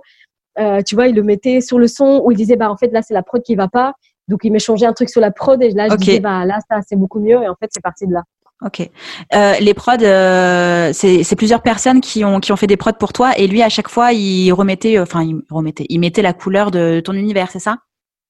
Bah, en fait, on va dire que sur l'album, l'album est la très chanson. On va dire que lui, il a fait sept, sept euh, prods. Après, j'ai eu des prods de mon DJ, donc de Comics del Biagio. J'ai eu des prods de, de DJ Visso aussi. Mhm. et, et d'autres gars. Et en fait, lui, en fait, il a fait en sorte que ça soit tout sur la même longueur d'onde au niveau des effets, Au oui. niveau des types de flows, au Mhm. niveau de l'énergie que je mettais et au niveau de la manière dont ça allait être mixé. Bien sûr. Ok. Euh, dans toutes les prods que tu as reçues, il n'y a pas eu une nana qui t'a envoyé quelque chose? Non. Ok. Elles sont où les Non, meufs? Bah, en fait, il y en a un, il y en a mais pareil, en fait, on est dans des cercles différents et, Mhm. euh, et même si plusieurs fois, moi, j'ai mis sur, euh, sur mes stories en mode s'il y a des meufs productrices, n'hésitez pas à m'écrire et tout ça parce que moi, je me fais un kiff à travailler avec une meuf. Mhm. Mais je sais pas, soit on n'est pas dans les mêmes cercles, soit C'est pas le même Je univers de toute manière, peut-être. peut-être peut-être qu'ils sont sur un autre style de rap, je sais pas du tout, mais pour l'instant, Ok. j'ai pas encore travaillé avec des productrices. Ok. Pourtant, je connais des, des DJ filles. Mhm. Pareil, ça, c'est euh, des remarques qu'on m'a fait beaucoup parce que moi, quand j'ai commencé à tourner, j'ai commencé à tourner beaucoup dans des milieux féministes, Mhm. des festivals underground super féministes. Et on me faisait la remarque des pourquoi est-ce que tu travailles avec un DJ homme Mhm. Pourquoi tu travailles pas avec une DJ fille? Déjà, je leur disais que c'était mon choix. Mhm. Tu vois, c'est pas parce que j'étais féministe que je devais absolument tout le temps travailler avec des femmes. Mhm. Que du coup, l'égalité, c'était ça. C'était justement pouvoir apprendre des hommes et que les hommes puissent apprendre de nous aussi. Absolument. Et que c'était super intéressant de ramener des hommes dans ces milieux underground féministes. Ça leur faisait voir, tu vois, d'autres manières de penser. Mais que ça restait quand même mon choix. Et, et euh, c'était l'artistique qui, qui était le plus important, euh, qui était en dessus de, du genre et du sexe et de l'idéologie. Mm-hmm. C'était vraiment l'artistique. Si moi je connais, connectais artistiquement avec quelqu'un, bah en fait c'était ça qui primordial. Même si lui connaissait rien en féminisme, bah c'est pas grave, il allait apprendre avec moi au fur et à mesure. Mais euh, c'était l'artistique d'abord. Oui, absolument. Puis c'est vrai que ce genre de, de manière de penser permet de, de faire évoluer les, les mentalités euh, des personnes qui t'entourent. Donc euh, autant être aussi ouverte et, et inclusive dans le genre euh, que d'être tout le temps entre femmes pour être entre femmes si tu vois et nourrir ce cercle là comme ça on reste entre nanas nanana etc etc donc euh, non je trouve que c'est une bonne manière de, de, voir les choses et de penser mmh. après il y a un truc euh, qui commence à me peser aussi parce que maintenant tout le monde m'identifie comme une rappeuse féministe et tout et moi j'ai pas peur de le dire même si au début on m'a dit ouais c'est de pas trop utiliser le mot féministe parce que c'est un mot mmh très fort et très connoté etc moi j'ai je me suis dit je vais pas nier un truc que, je suis tu vois ça fait partie mmh. de mon identité mais par contre, il y a un truc qui pèse sur moi dans le sens où, je sais pas, il y a un concept sur le fait que l'opprimé doit toujours éduquer l'oppresseur. C'est toujours mhm. les Noirs qui doivent éduquer les Blancs sur le racisme, c'est toujours les femmes qui doivent éduquer les hommes sur le sexisme, les personnes LGBT qui doivent éduquer les personnes cisgenres sur, euh, tu vois, les questions de, mhm. de, sexualité, etc. Bah, aujourd'hui, tu vois, on a l'impression que je dois tout le temps éduquer les gens sur le sexisme. que je dois toujours, tout le temps expliquer, justifier, tu vois, sortir des arguments. Enfin, les gens, ils sont encore dans cet état d'esprit où, ouais, t'es féministe, mais pourquoi et, et, oui, là, tu fais une chanson sur le fait qu'on on doit pouvoir porter des mini-jupes, mais est-ce que ça sert à quelque chose? Mhm. Et pourquoi tu dis que tu es féministe Et pourquoi tu joues dans des trucs underground? Mais enfin, je dois encore expliquer ça. Vous vous rendez pas compte Vous n'arrivez pas à réfléchir tout seul Et du coup, euh, ça, c'est une pression mhm. énorme. Parce que même aujourd'hui, je me dis, si demain j'ai envie d'être mère et que j'ai envie d'arrêter le son pendant deux ans pour euh, dédier. Ah oui, tu vas être euh, cataloguée de mère au foyer, quoi, du coup. Ouais, et je, même moi, je commence à me sentir coupable même d'avoir cette idée dans la tête parce que je me dis qu'être féministe, c'est pas ça. Alors qu'être féministe, avoir le choix de faire ce qu'on veut quand on veut et de, Absolument. de, de, se détacher de ces stéréotypes-là. Mais même moi, ça pèse tellement sur moi maintenant que je cette, cette étiquette de féministe que du coup, je dois être une bonne féministe. Mais qu'est-ce que c'est d'être une bonne féministe, tu vois Oh là là il y a plein, tu vois, c'est pour une femme, c'est toujours compliqué. Si c'est pas l'artistique, si c'est pas l'image, après c'est elle-même comment elle se, se positionne en tant, que, en tant que femme dans le monde. C'est fatigant d'être dans nos têtes, hein.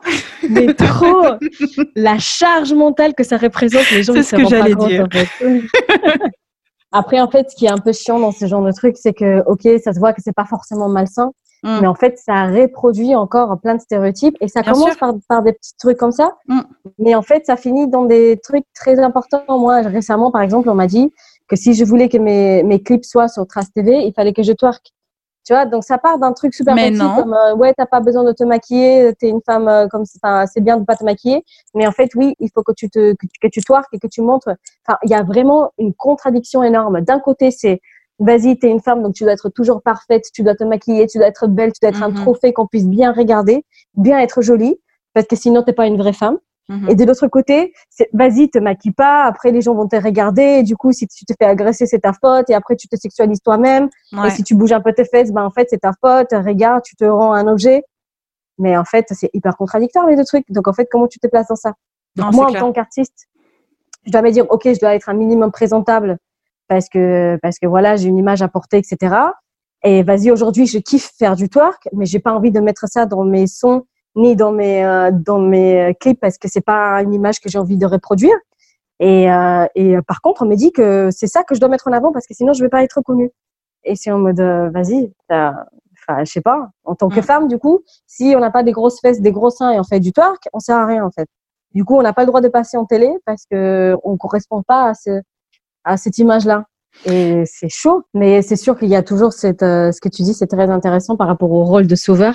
Mm. Parce que même moi, je l'entends, moi, il y a plein de gars qui disent, ouais, non, mais elle, si aujourd'hui elle est là, c'est parce que elle traînait avec tel gars, ou parce qu'elle a travaillé avec tel gars, ou parce qu'elle a rencontré tel gars, ou parce qu'elle est sortie avec tel gars. Mm. Alors que souvent, c'est même pas vrai. Souvent, j'ai même pas travaillé avec ces gars-là, ou souvent, je pas, suis pas sortie avec ces gars-là. Et euh, en fait, euh, il raconte du mytho parce qu'en fait, c'est dur pour un homme de dire qu'une meuf est arrivée là toute seule. Mm-hmm tu vois, elle, par ses propres moyens et qu'elle n'avait pas eu besoin des, des, gars en fait dans sa vie. Mhm. Et pour eux, c'est dur, je sais pas pourquoi, mais c'est dur de réaliser et d'accepter ça. Ouais. Non, franchement, c'est. Je pense qu'on va pouvoir débattre dessus pendant des heures. Euh, Est-ce qu'on peut revenir un petit peu euh, sur sur ta signature dans, dans du coup dans ce nouveau enfin, signature Tu avais signé un contrat du coup dans le nouveau label? Ouais, du coup on a signé un contrat. Mm-hmm. Et, euh, et, voilà, donc on as travaillé ton album, ok. Et, et au niveau, parce que ensuite, euh, entre le moment où je t'ai vu euh, au Printemps de Bourges, euh, tu as bossé à, à, fond. Moi, je te suivais un peu sur les réseaux. Et puis un jour, je t'ai vu à la prog de l'Eurovision. Normal. Est-ce qu'on peut m'expliquer un peu ce qui s'est passé entre temps Ouais, alors en fait, c'était c'était pareil, des trucs de hasard. Donc, je pense qu'il y avait des gens de The Voice qui m'avaient vu au Printemps de Bourges et qui m'avaient mm-hmm. suivi sur YouTube, etc et en fait qui, qui, qui m'appelait souvent pour que je fasse The Voice. Donc un jour, euh, je suis allée sur Paris et mon manager m'a dit vas-y, c'est gars-là et Marcel, viens, on le rencontre euh, et tu lui expliques pourquoi tu veux pas faire The Voice. Mhm. Donc je rencontre le gars. C'était qui? C'était Bruno. Ouais, Bruno Berberes, ok. Voilà, c'est ça. Et euh, du coup, je lui explique que dans l'hip-hop, on fait pas de reprise, euh, que tu vois, moi, c'est c'est pas, il y a pas question que je fasse une reprise, ça fait pas partie de mon identité musicale mhm. et que je me vois pas trop dans ce type de de, de télé-réalité, que mhm. même euh, voilà. Et lui, il me disait non, mais ça peut te t'ouvrir plein plein de portes, ça peut t'exposer, tu auras un public et tout ça. Je disais ouais, ok, mais un public à quel prix? Mhm. Tu vois, moi, j'étais déjà un peu sûre de ce que je voulais, quel type de public je voulais attirer, tout ça. Et je lui dis, écoute, je vais réfléchir. Parce que, tu sais, Bruno, il peut bien essayer de te convaincre. Mm-hmm. Donc, OK, je lui dis, écoute, je vais réfléchir. OK, donc euh, moi, avec mon manager, on s'était dit très clairement, on n'allait pas faire ça. Mais bon, on a fait, on a rencontré les gars, on sait jamais sur quoi ça peut, ça peut amener demain. Mm-hmm. Du coup, nous, on avait commencé à faire des sons pour l'album. Et euh, du coup, une fois qu'on avait eu trois, quatre euh, bonnes chansons, on avait commencé à les envoyer à des pros à des gens dans l'industrie musicale pour qu'ils nous donnent un peu des retours, tu vois, qu'ils nous disent plus ou moins ça c'est cool, ça c'est ça c'est un tube, ça c'est pas un tube, ça c'est pas bien, ça il faut le retravailler, des trucs comme ça, pour qu'on sache en fait si on allait bien sur la bonne direction au niveau de l'album et si ça allait marcher ensuite. Mm-hmm. Et en fait, du coup, on avait envoyé deux trois sons à Bruno et pam, euh, quelques semaines après, Bruno a appelé mon manager, enfin le directeur de, de label parce qu'il faut que j'arrive après, le directeur de label à l'époque, qui est devenu mon manager aujourd'hui. Mm-hmm. Et en fait, euh, il a il a appelé en disant écoute, euh, on a un truc qui peut être très intéressant pour Tracy. Je sais qu'elle veut pas faire de voice, mais là, par exemple, on est en train d'organiser une émission qui s'appelle Destination Eurovision. C'est un truc qui est hyper porté sur euh, sur l'Europe et, et, le monde entier parce que c'est connu dans tout le mhm. monde. Et je pense que tu vois son parcours migratoire, sa multiculturalité peut très bien rentrer là-dedans. En plus, j'ai écouté sur son album, elle a une chanson trilingue. Bah, c'est parfait. En plus, c'est hyper dansant, c'est très différent à, à ce qu'on a entendu euh, déjà dans l'Eurovision, tout ça. Mhm et, vas-y, on aimerait bien, euh, tu vois, la, la, mettre dans le, dans le vivier des gens qu'on veut proposer. Mm-hmm. Du coup, mon manager disait, bah écoute, là, c'est quand même assez intéressant, vas-y, je vais demander à Tracy. Donc, il m'a appelé. Moi, j'étais là en mode, euh, l'Eurovision, euh, c'est pas trop du rap, euh, je comprends pas trop. Déjà, j'étais, j'étais grave sur la réserve. En mode, déjà, dans l'Eurovision, il n'y a pas de rap. Donc, en fait, je vais me faire insulter par les gens parce que ça correspond pas du tout au style qu'ils attendent. Mm-hmm. De deux, c'est pour représenter la France, alors que je suis pas du tout française. Je pense que c'est un peu trop osé. Mm-hmm. Et du coup, essayé, tu vois, de, de, regarder le côté négatif d'abord. Okay. Après, il, il, a commencé à me dire, mais écoute, ça, ça peut vraiment nous ouvrir plein de portes.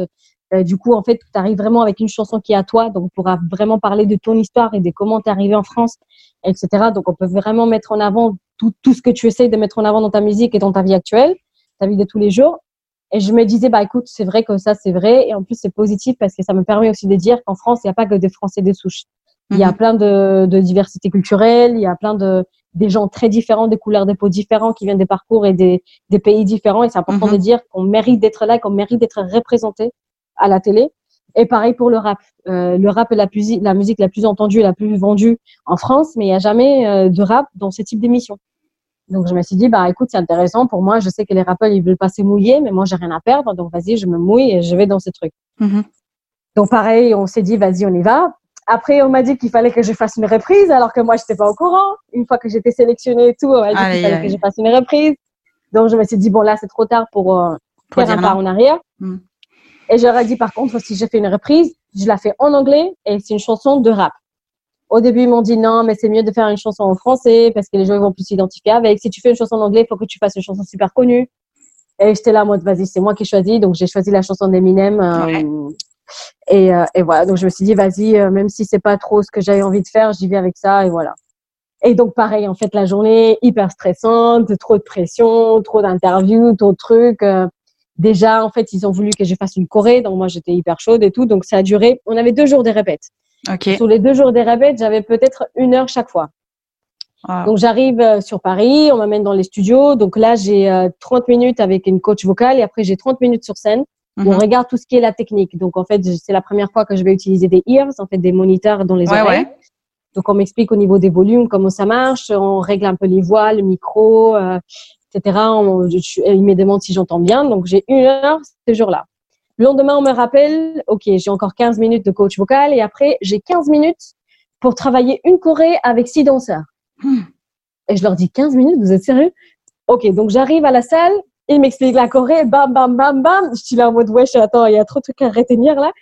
Donc je, je commence à, je filme la choré pour après pouvoir la regarder. Et après ils me disent, ok, là on t'a expliqué la choré. Par contre, tu vois, là tu vas devoir changer de sens. Là tu vas devoir regarder là-bas. J'étais là en mode, ah non, attends, Wow. là il y a trop d'infos. Et me disent, là tu es dans la salle, mais tu vas voir quand tu vas monter sur la scène, tu vas la voir différemment et tu vas mieux capter. Ok. Donc les 15 minutes finissent, moi je suis là dans les loges en train de faire ma choré, je regarde ma vidéo, je suis en train de faire ma choré en mode vas-y, faut pas que j'oublie la choré.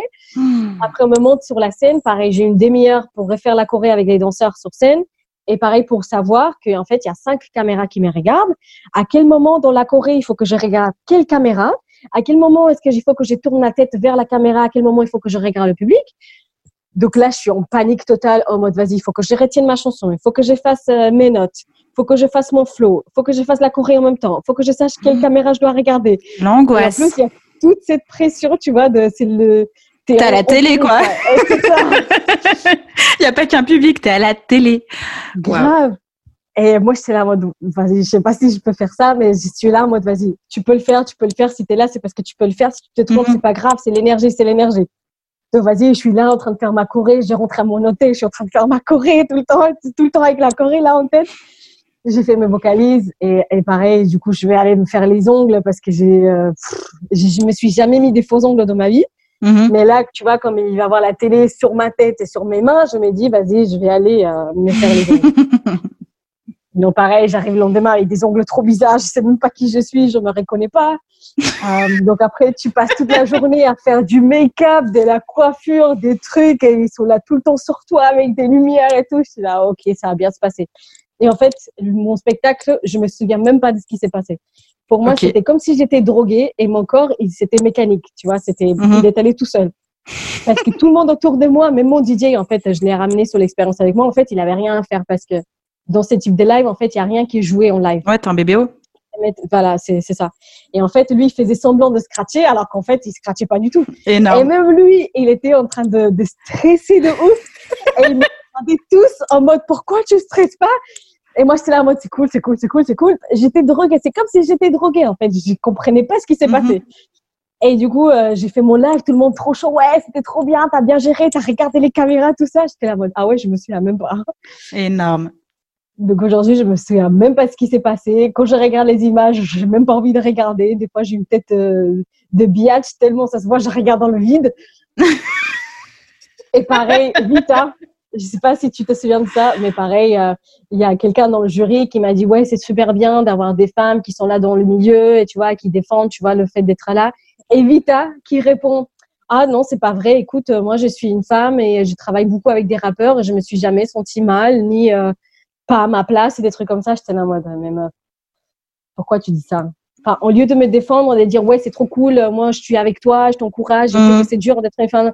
Tout de suite, tu vas dire qu'en fait, euh, tous ces stéréotypes, on les invente et que cette pression n'existe pas et, Mhm. que, et que du coup, nous, on est, on est, on est en égalité alors que c'est totalement fou. Mhm. Et j'étais là en mode, non, mais toi aussi, tu aurais pu faire un effort aussi. euh. Encore une fois, T'aurais on pu te faire rappelle un effort. Énorme. T'étais encore une fois, on te rappelle que t'es femme et qu'en plus les femmes, elles vivent pas les mêmes choses que toi et du coup en fait euh, ça dénigre complètement ton histoire personnelle. Et c'est en mode euh, non mais vas-y, en fait euh, personne me comprend. Du coup je suis totalement incomprise par tout le monde et là on va croire que j'invente en fait toutes ces histoires sur le sexisme. Mais, mais voilà, du coup, euh, du coup, tout est parti de là et après on a commencé à faire plus de dates et plus de trucs et euh, on a continué notre route quoi. Ok. Et donc cette, expérience-là, ça a été euh, bon alors difficile euh, sur le moment, mais ensuite ça a été pour toi euh, des nouvelles portes qui s'ouvrent, encore plus de trucs positifs? Ouais, ça a eu plein, enfin, ça a été très positif parce que du coup, ça m'a permis de, de m'exposer dans le reste de l'Europe. Donc, il y a plein de gens qui m'ont contacté, tu vois, en Allemagne, en Espagne, et dans d'autres pays, qui m'avaient vu grâce à cette émission. Mhm. Et du coup, j'ai eu des, enfin, ma base de followers, c'est grave euh, ouvert, tu vois, à d'autres pays. Donc ça, c'était vraiment cool. Mhm. Après, au début, au niveau du hip-hop, euh, tu vois, il me, il me disait, ouais, mais tu viens de, du truc de l'Eurovision, pourquoi t'as fait ça? Tu vois, ça m'a un peu, j'ai un peu perdu des crédibilités, mais en fait, tout de suite, j'ai montré que j'avais vraiment un projet vrai en dehors de l'Eurovision. Tu vois, je ne dépendais pas que de l'Eurovision. Je faisais déjà des dates en live, je faisais des concours, enfin, je faisais des battles. Il y avait, je pouvais pas perdre ma crédibilité. Et tout de mhm. suite, en fait, j'ai perdu un peu cette étiquette Eurovision. Les gens qui s'est déplacés sur mon live, ils voyaient comment j'avais gradé l'énergie, comment je faisais le public sauter et tout. Donc, ils me disaient, OK, elle, c'est une vraie artiste. C'est pas juste un truc qu'on a inventé pour euh, l'émission mhm. d'Eurovision elle a vraiment un parcours derrière, elle bosse et tout. Donc en fait, j'ai tout de suite perdu cette étiquette-là et j'ai continué à faire ma vie en tant que rappeuse et et du coup, j'ai j'ai pas du tout dépendu de ça, tu vois. J'ai pas vendu mon projet en tant ouais finaliste de l'Eurovision ni rien. Enfin, c'était vraiment mhm. ok. C'est une artiste rap, elle a sorti son premier album et, et j'ai défendu mon album, mon album avant tout en fait. Et, et du coup, euh, aujourd'hui, on travaille sur le deuxième album. Oh. Donc on reprend encore le travail de zéro et euh, on répare sur un nouveau truc. Ok. Euh, avant de rapidement parler de ça, euh, t'étais étais au courant? Enfin, c'était pas du tout organisé que tu sois en même temps euh, euh avec Sylvain avec Doudson, qui sont aussi du coup lyonnais. Euh, Moi, j'étais comme une dingue de voir euh, le gang de Lyon arriver à la télé comme ça là. En plus, enfin, milieu urbain, rap. Moi, Sylvain avec son avec Sylvain, non. Mais bon, à la base, c'est Cassius, tu vois. Moi, je, je connaissais en tant que Cassius. mais c'était hyper énorme en fait, et ça donne ça donne une ouverture sur sur la possibilité de d'atteindre ça. Enfin, je trouvais ça, euh, je trouvais ça hyper encourageant et inspirant pour les personnes qui, qui se développent, qui font de la musique qui est pas forcément mainstream tout de suite. Euh, mhm. qui, qui, enfin, je trouvais ça, je trouvais ça génial que vous soyez euh, bah, tous les trois sur cette sur cette édition là, quoi. Mais grave, mais moi j'étais grave choquée parce que j'ai vu ça arriver le jour où ils ont annoncé tous les finalistes. Et en fait, j'ai regardé la tête de, de Cassius et je me suis hmm. dit, attends, Sylvain, je sais pas qui c'est, mais cette tête, elle me parle. j'ai tapé sur Internet et du coup, j'ai lu une petite bio où il disait, ouais, mm. c'était reconverti, Cassius et tout. Et j'étais là en mode, mais non, mais c'est trop stylé parce que ça faisait un moment qu'il avait peut-être pas sorti des nouveaux trucs ou qu'il mm-hmm. tournait pas et tout. Et je me suis dit, ah, c'est trop bien.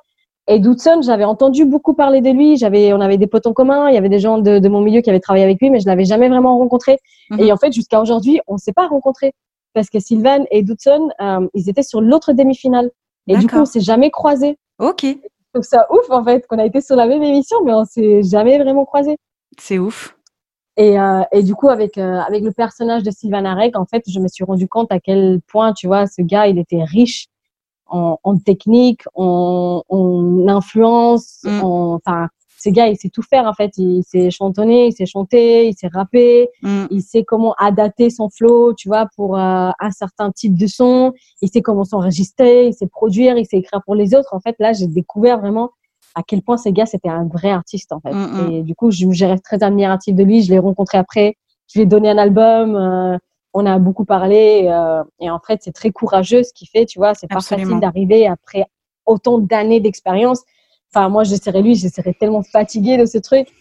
Mais le gars, il arrive encore avec son énergie et il lâche rien et c'est trop, c'est trop bien en fait. Ouais. C'est clair. Non, vraiment, moi, j'étais hyper inspirée et euh, c'était. Euh, en plus, je regardais pas du tout moi Destination Eurovision ou l'Eurovision de, de, de, base. Hein, de toute façon, j'étais pas la cible de base. Mais quand je t'ai vu arriver, quand j'ai vu Sylvain, je dis non, obligé, je dois regarder, c'est pas possible. Faut je vois ça. Non, franchement, c'était c'était top. Euh, tu disais que tu es en train de préparer ton deuxième album? Comment ça se passe? Tu es plus sereine pour celui-ci? Comment tu t'organises?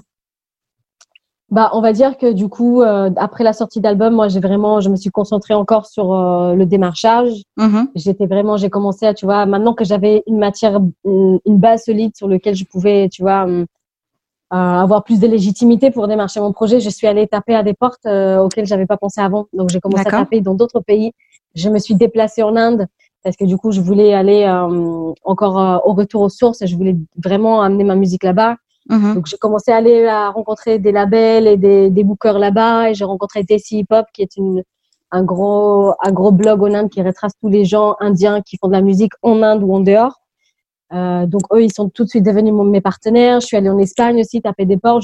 J'ai rencontré un agent, tu vois, qui m'a aidé à commercialiser mon son là-bas. Je suis allée enfin, dans d'autres pays et tout. Et du coup, j'ai commencé vraiment à, à, regarder mon projet comme euh, un projet global et pas comme un projet qui devait être développé en France. Parce que je me suis rendu compte avec la sortie de mon album que la France serait pas mon, mon public de base. Ça serait pas mon premier marché. Parce que je rentre pas du tout dans la case du rap français. Mhm. Parce que de un, je rappe pas en français et j'ai pas la couleur, en fait, du rap français. Et tout de suite, je me suis dit que j'allais jamais passer en radio en France parce que par rapport au quota, j'ai très peu de possibilités. Mhm. Et parce que de deux, tu vois, euh, les gens, ils vont pas me mettre dans des playlists de rap français parce que, enfin, ça colle pas. Mm Ça colle pas en France. Donc en fait, j'ai commencé à aller en Inde. Je me suis rendu compte qu'en Inde c'était pareil. J'étais pas vraiment indienne, donc ils pouvaient pas me placer en télé, ils pouvaient pas me placer en radio. Je parle pas hindi, donc en fait pour les interviews ça, ça pouvait être compliqué. Mm-hmm. Mais bon, j'ai commencé à rentrer dans des réseaux, je commence à faire des lives, ok très bien. En Espagne c'est pareil. En Espagne là, ce qui est primordial c'est le reggaeton. Je rentre pas dans cette case là. Mais je parle espagnol, du coup, je peux bien répondre aux interviews. Donc, en fait, pour eux, c'est intéressant. Mm-hmm. Et en fait, tu vois, dans tous ces marchés, je rentre plus ou moins, mais je rentre pas vraiment. Donc en fait, euh, je continue, tu vois, à regarder ma musique comme un truc qui est très ouvert et qui est pour tout le monde, mais pour personne en même temps. J'ai pas envie qu'on me case et me dise, bah Tracy, c'est c'est du rap français, c'est du rap espagnol, c'est du rap indien. Tracy, c'est du rap et c'est une artiste. Point. Et du coup, aujourd'hui, j'ai vraiment envie de d'expérimenter encore plus et de prendre plus de risques. J'ai plusieurs singles en espagnol qui vont sortir Mhm. Avant, j'avais vraiment peur, tu vois, de sortir de la musique en espagnol parce que j'étais en France, alors qu'aujourd'hui, je m'en fous.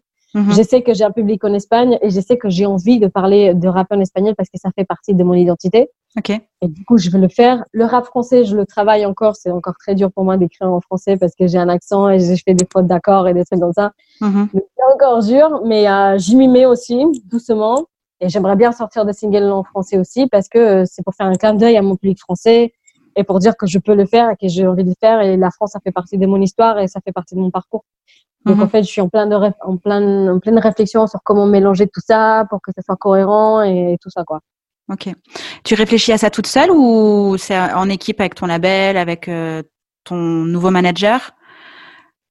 Pour l'instant, je réfléchis toute seule. Donc on envoie des prods, euh, j'aiguille les gens sur ce que je veux, sur ce que je veux pas. Et mhm. après, moi, je casse la tête à mon équipe tout le temps parce que j'ai trop d'idées.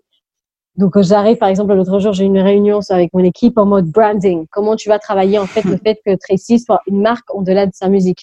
Mhm. Parce que j'ai envie, en fait, un peu comme Drake. Si tu regardes Drake, Drake, on s'en fout s'il va rapper, s'il va chanter, on va aller écouter son son parce que c'est Drake. Mhm. euh, on va aller acheter les chaussures parce que c'est Drake qui les porte. Bah, en fait, j'ai envie de construire la même chose.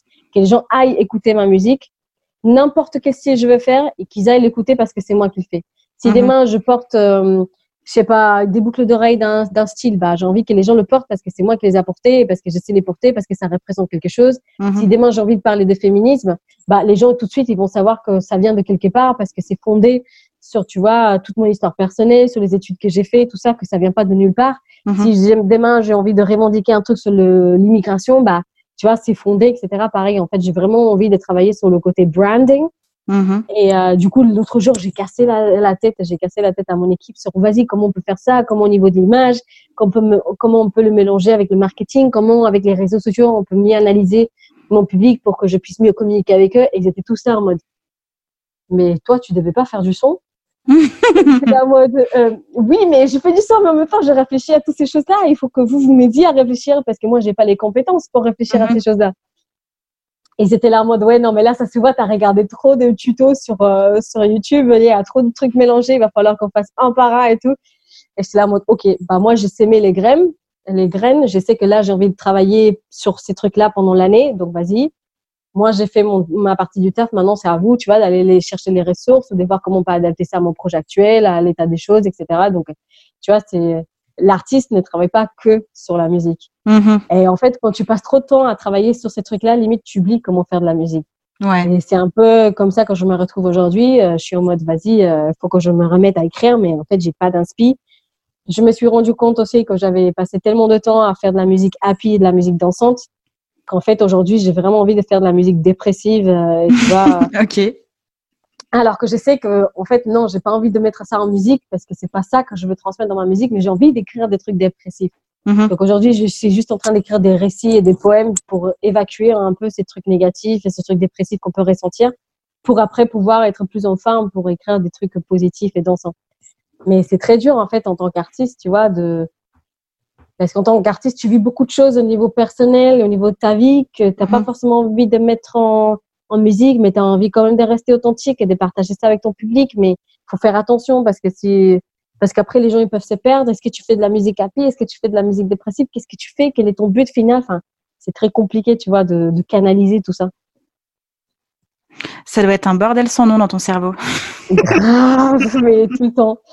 Tout le temps. non, mais je comprends totalement. Euh, je, je, je, je, comprends, j'entends et, et c'est une langue qui me parle puisque euh, tout ce qui est développement projet, branding, réflexion, mood board, image, musique, ah. c'est tout ce qui me passionne et ce que j'aime faire euh, dans, dans la vraie vie en dehors du podcast, tu vois. Donc je comprends mm. totalement et, et, et, je sais absolument dans quel flou tu es puisque euh, c'est le flou artistique euh, complet que, que, que mes copains artistes aussi ont dans leur tête, tu vois.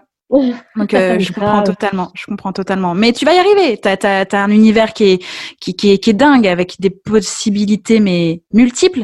Et je pense que c'est ça toute la difficulté, c'est d'en choisir une, euh, une possibilité parmi euh, les mille qui se présentent à toi et de travailler sur ce fil-là. Quoi. Je, je pense que c'est ça le plus, plus difficile. Ouais, de ouf. Mais en tout cas, merci. c'est très rassurant. Non, mais c'est normal. C'est, c'est, c'est normal. Et le, alors moi, ce que, ce que j'aime dire, c'est que en tant qu'artiste, vous avez de la chance, c'est de pouvoir créer projet sur projet. Tu as un single, mm. tu as un, clip, tu as un univers et en fait, c'est à chaque fois tu réinventes le truc et je trouve ça fantastique. Euh, l'inconvénient, c'est qu'à chaque fois que tu enfin, es obligé de réinventer un truc et donc du coup, c'est usant, c'est fatigant et tu veux toujours mm. plus et tu veux toujours mieux et comment faire euh, avec ton propre cerveau et comment ne pas perdre euh, le pourquoi tu as voulu faire du son au départ, d'où ça venait dans tes tripes et, et de pas te perdre dans toute, toute cette machinerie d'images, de marketing, de réseaux sociaux et, tout ça, tout ça quoi. C'est euh, c'est ah. c'est beau comme ça peut être euh, compliqué à gérer. Étant plein dedans. en plus avec les réseaux sociaux, en fait, on a tendance à beaucoup se comparer avec les autres, mm-hmm. à regarder à regarder trop les chiffres. Pourquoi est-ce que là je suis en train de perdre des followers? Pourquoi est-ce que cette vidéo elle a plus de vues que l'autre? Mm-hmm. En fait, tu, tu te perds, tu vois, dans le numéro et dans le vouloir être quelque chose ou dans le vouloir percer numériquement alors qu'en vrai, ça se trouve, il y a, enfin, plein, je connais plein d'artistes qui ont 100 000 followers sur Instagram et ils vivent pas du tout de la musique. Mhm. Et euh, ils gagnent pas du tout d'argent avec leur musique, mais euh, mais du coup, ils ont plein de vues et tu as l'impression qu'ils ont percé, alors que pas du tout. Mhm. Et donc, en fait, c'est là où il faut savoir faire l'équilibre entre, vas-y, euh, tu fais de la musique pour pouvoir en vivre de ça et faire des, du son de qualité et avoir un public qui adhère à ta musique et qui tu es et pas seulement à l'image que tu as.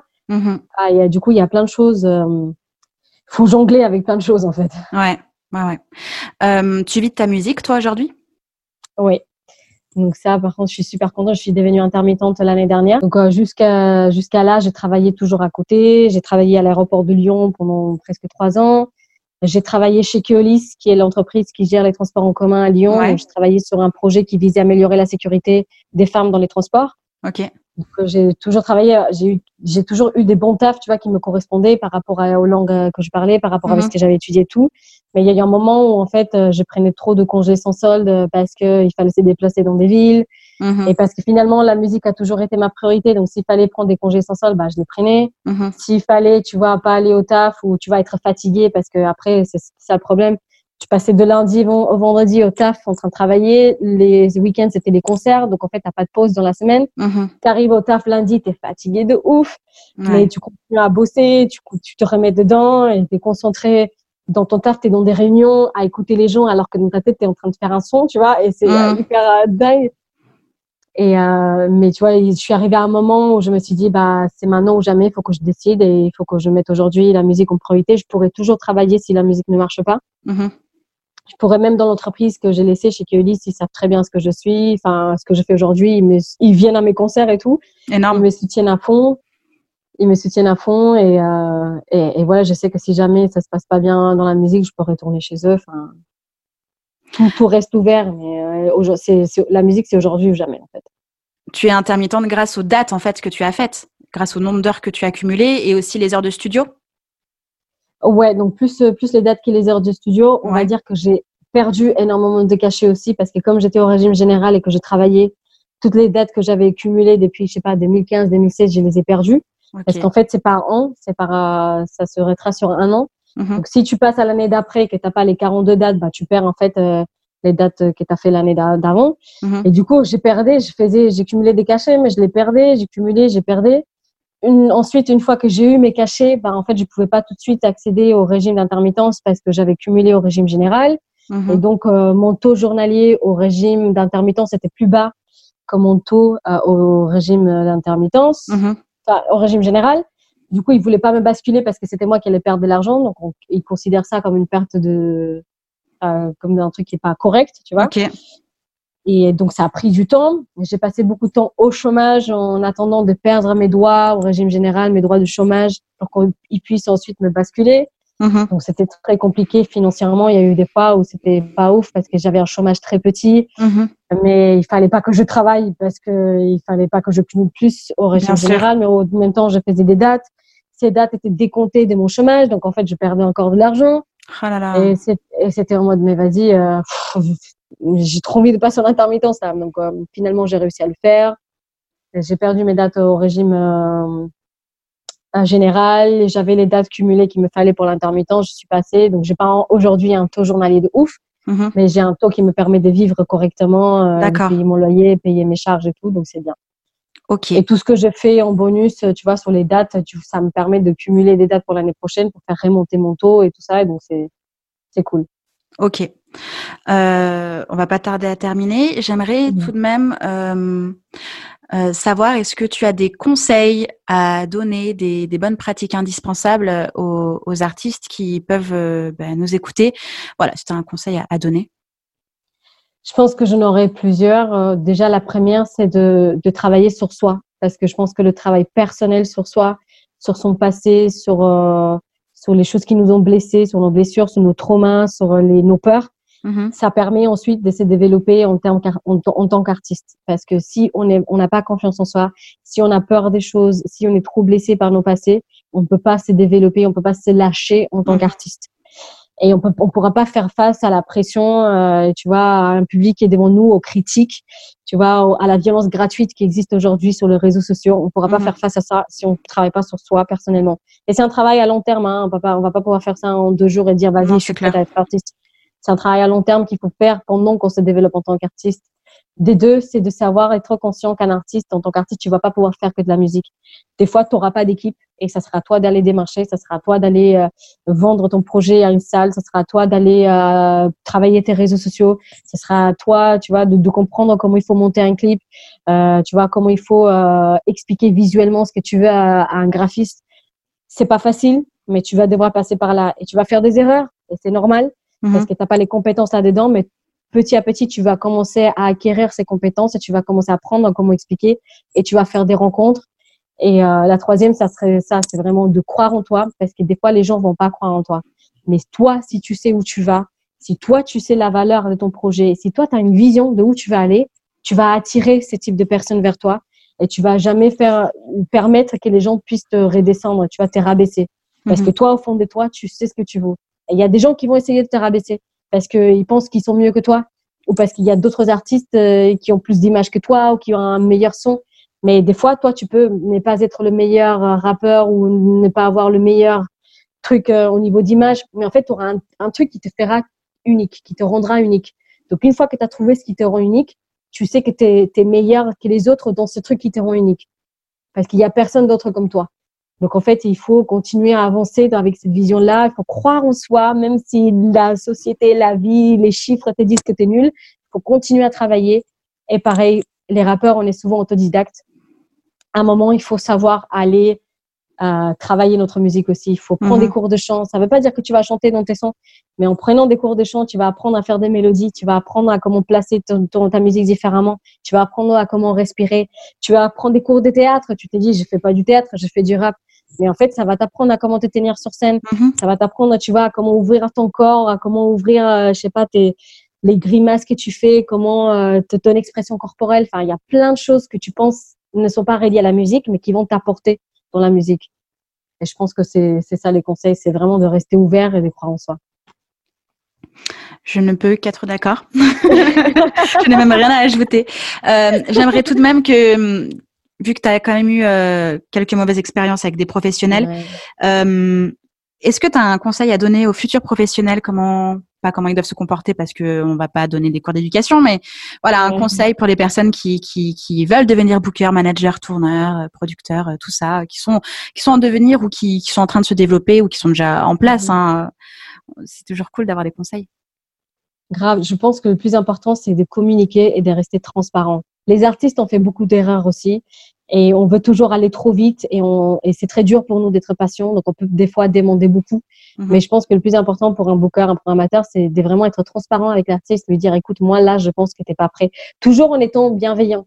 Je pense que là, t'es pas prêt, ou je pense que là, il te reste ça à travailler, ou euh, écoute, là, je peux pas t'amener faire un Olympien parce qu'en fait, t'as même pas un live euh, de prêt ou euh, tu vois, t'es. Ouais. Si demain tu fais un Olympia, est-ce que tes réseaux sont prêts? Est-ce que ton histoire est assez claire? Enfin, il faut aussi être transparent et communiquer bien avec l'artiste, lui dire pourquoi tu peux pas l'amener là où lui il va aller tout de suite, mhm. lui montrer les étapes que toi tu vois en termes de développement et, et toujours communiquer, être clair et, et bienveillant. C'est c'est un travail d'équipe finalement. Mhm. C'est pas le booker doit montrer qu'il est mieux que l'artiste, ni l'artiste doit montrer qu'il est mieux que que le booker. Non, c'est vas-y là vous allez mettre vos deux réseaux ensemble vous allez montrer en fait euh, que vous avez des compétences différentes, mais que vous allez les mettre ensemble pour travailler en commun accord, en fait. Vous allez mhm. dans la même direction, toujours en étant transparent et toujours en s'entraidant.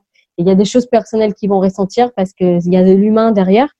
Un booker qui arrive, bah, il a ses propres problèmes, il a ses propres parcours, il a ses propres trucs, son propre stress. Un artiste pareil, en fait, des fois, ça va, il va avoir du clash, il va avoir des chocs culturels, mhm. biologiques et des trucs comme ça. C'est normal, mais s'il y a de la communication et de la clarté, de la transparence, on en parle et on s'est dit pourquoi toi tu réagis mal quand je te dis ça? Et on se dit pourquoi tu es bloqué sur ce truc là et on en parle et on s'est dit ok bah on sait comment communiquer on sait comment avancer et, c'est tout mais l'humain ça peut être très difficile aussi et c'est normal en fait Yes. je sais pas si c'était très clair. Non, si, c'est super clair. Non, mais moi j'ai tout compris. Hein, mais non, non, c'est super clair et, et, et c'est la base c'est la base. Euh, donc, euh, je n'ai même rien à rajouter là non plus puisque puisque voilà tout, tout est dit. Bon bah moi je crois que j'ai plus de questions. Est-ce que tu as des choses à rajouter ou est-ce qu'on a fait le tour? Bah déjà merci à toi. Je trouve que c'est hyper euh, important le travail que tu es en train de faire. Tu vois de mettre de rendre accessible toutes ces informations et tous ces points de vue en tant qu'artiste, programmateur, booker, etc. C'est hyper important. C'est des ressources que nous on n'avait pas quand on a commencé. Mhm. Euh, et, bravo à toi, du coup, de pouvoir euh, rendre accessible toutes ces infos qui sont très, très enrichissantes. Eh ben, merci euh, beaucoup pour ces compliments. c'est tout ce que je veux faire. Donc, je suis ravie que tu aies compris le concept, tu sais. Au moins, je suis pas à côté de la ah, plaque. non, du tout.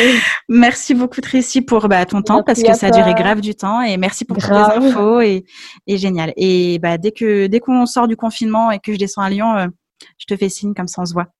Grave trop, j'ai trop envie de te rencontrer maintenant.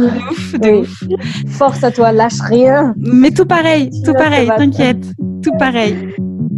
à très bientôt. À bientôt. Salut. Ciao. Ciao, ciao. J'espère que cet épisode vous a plu.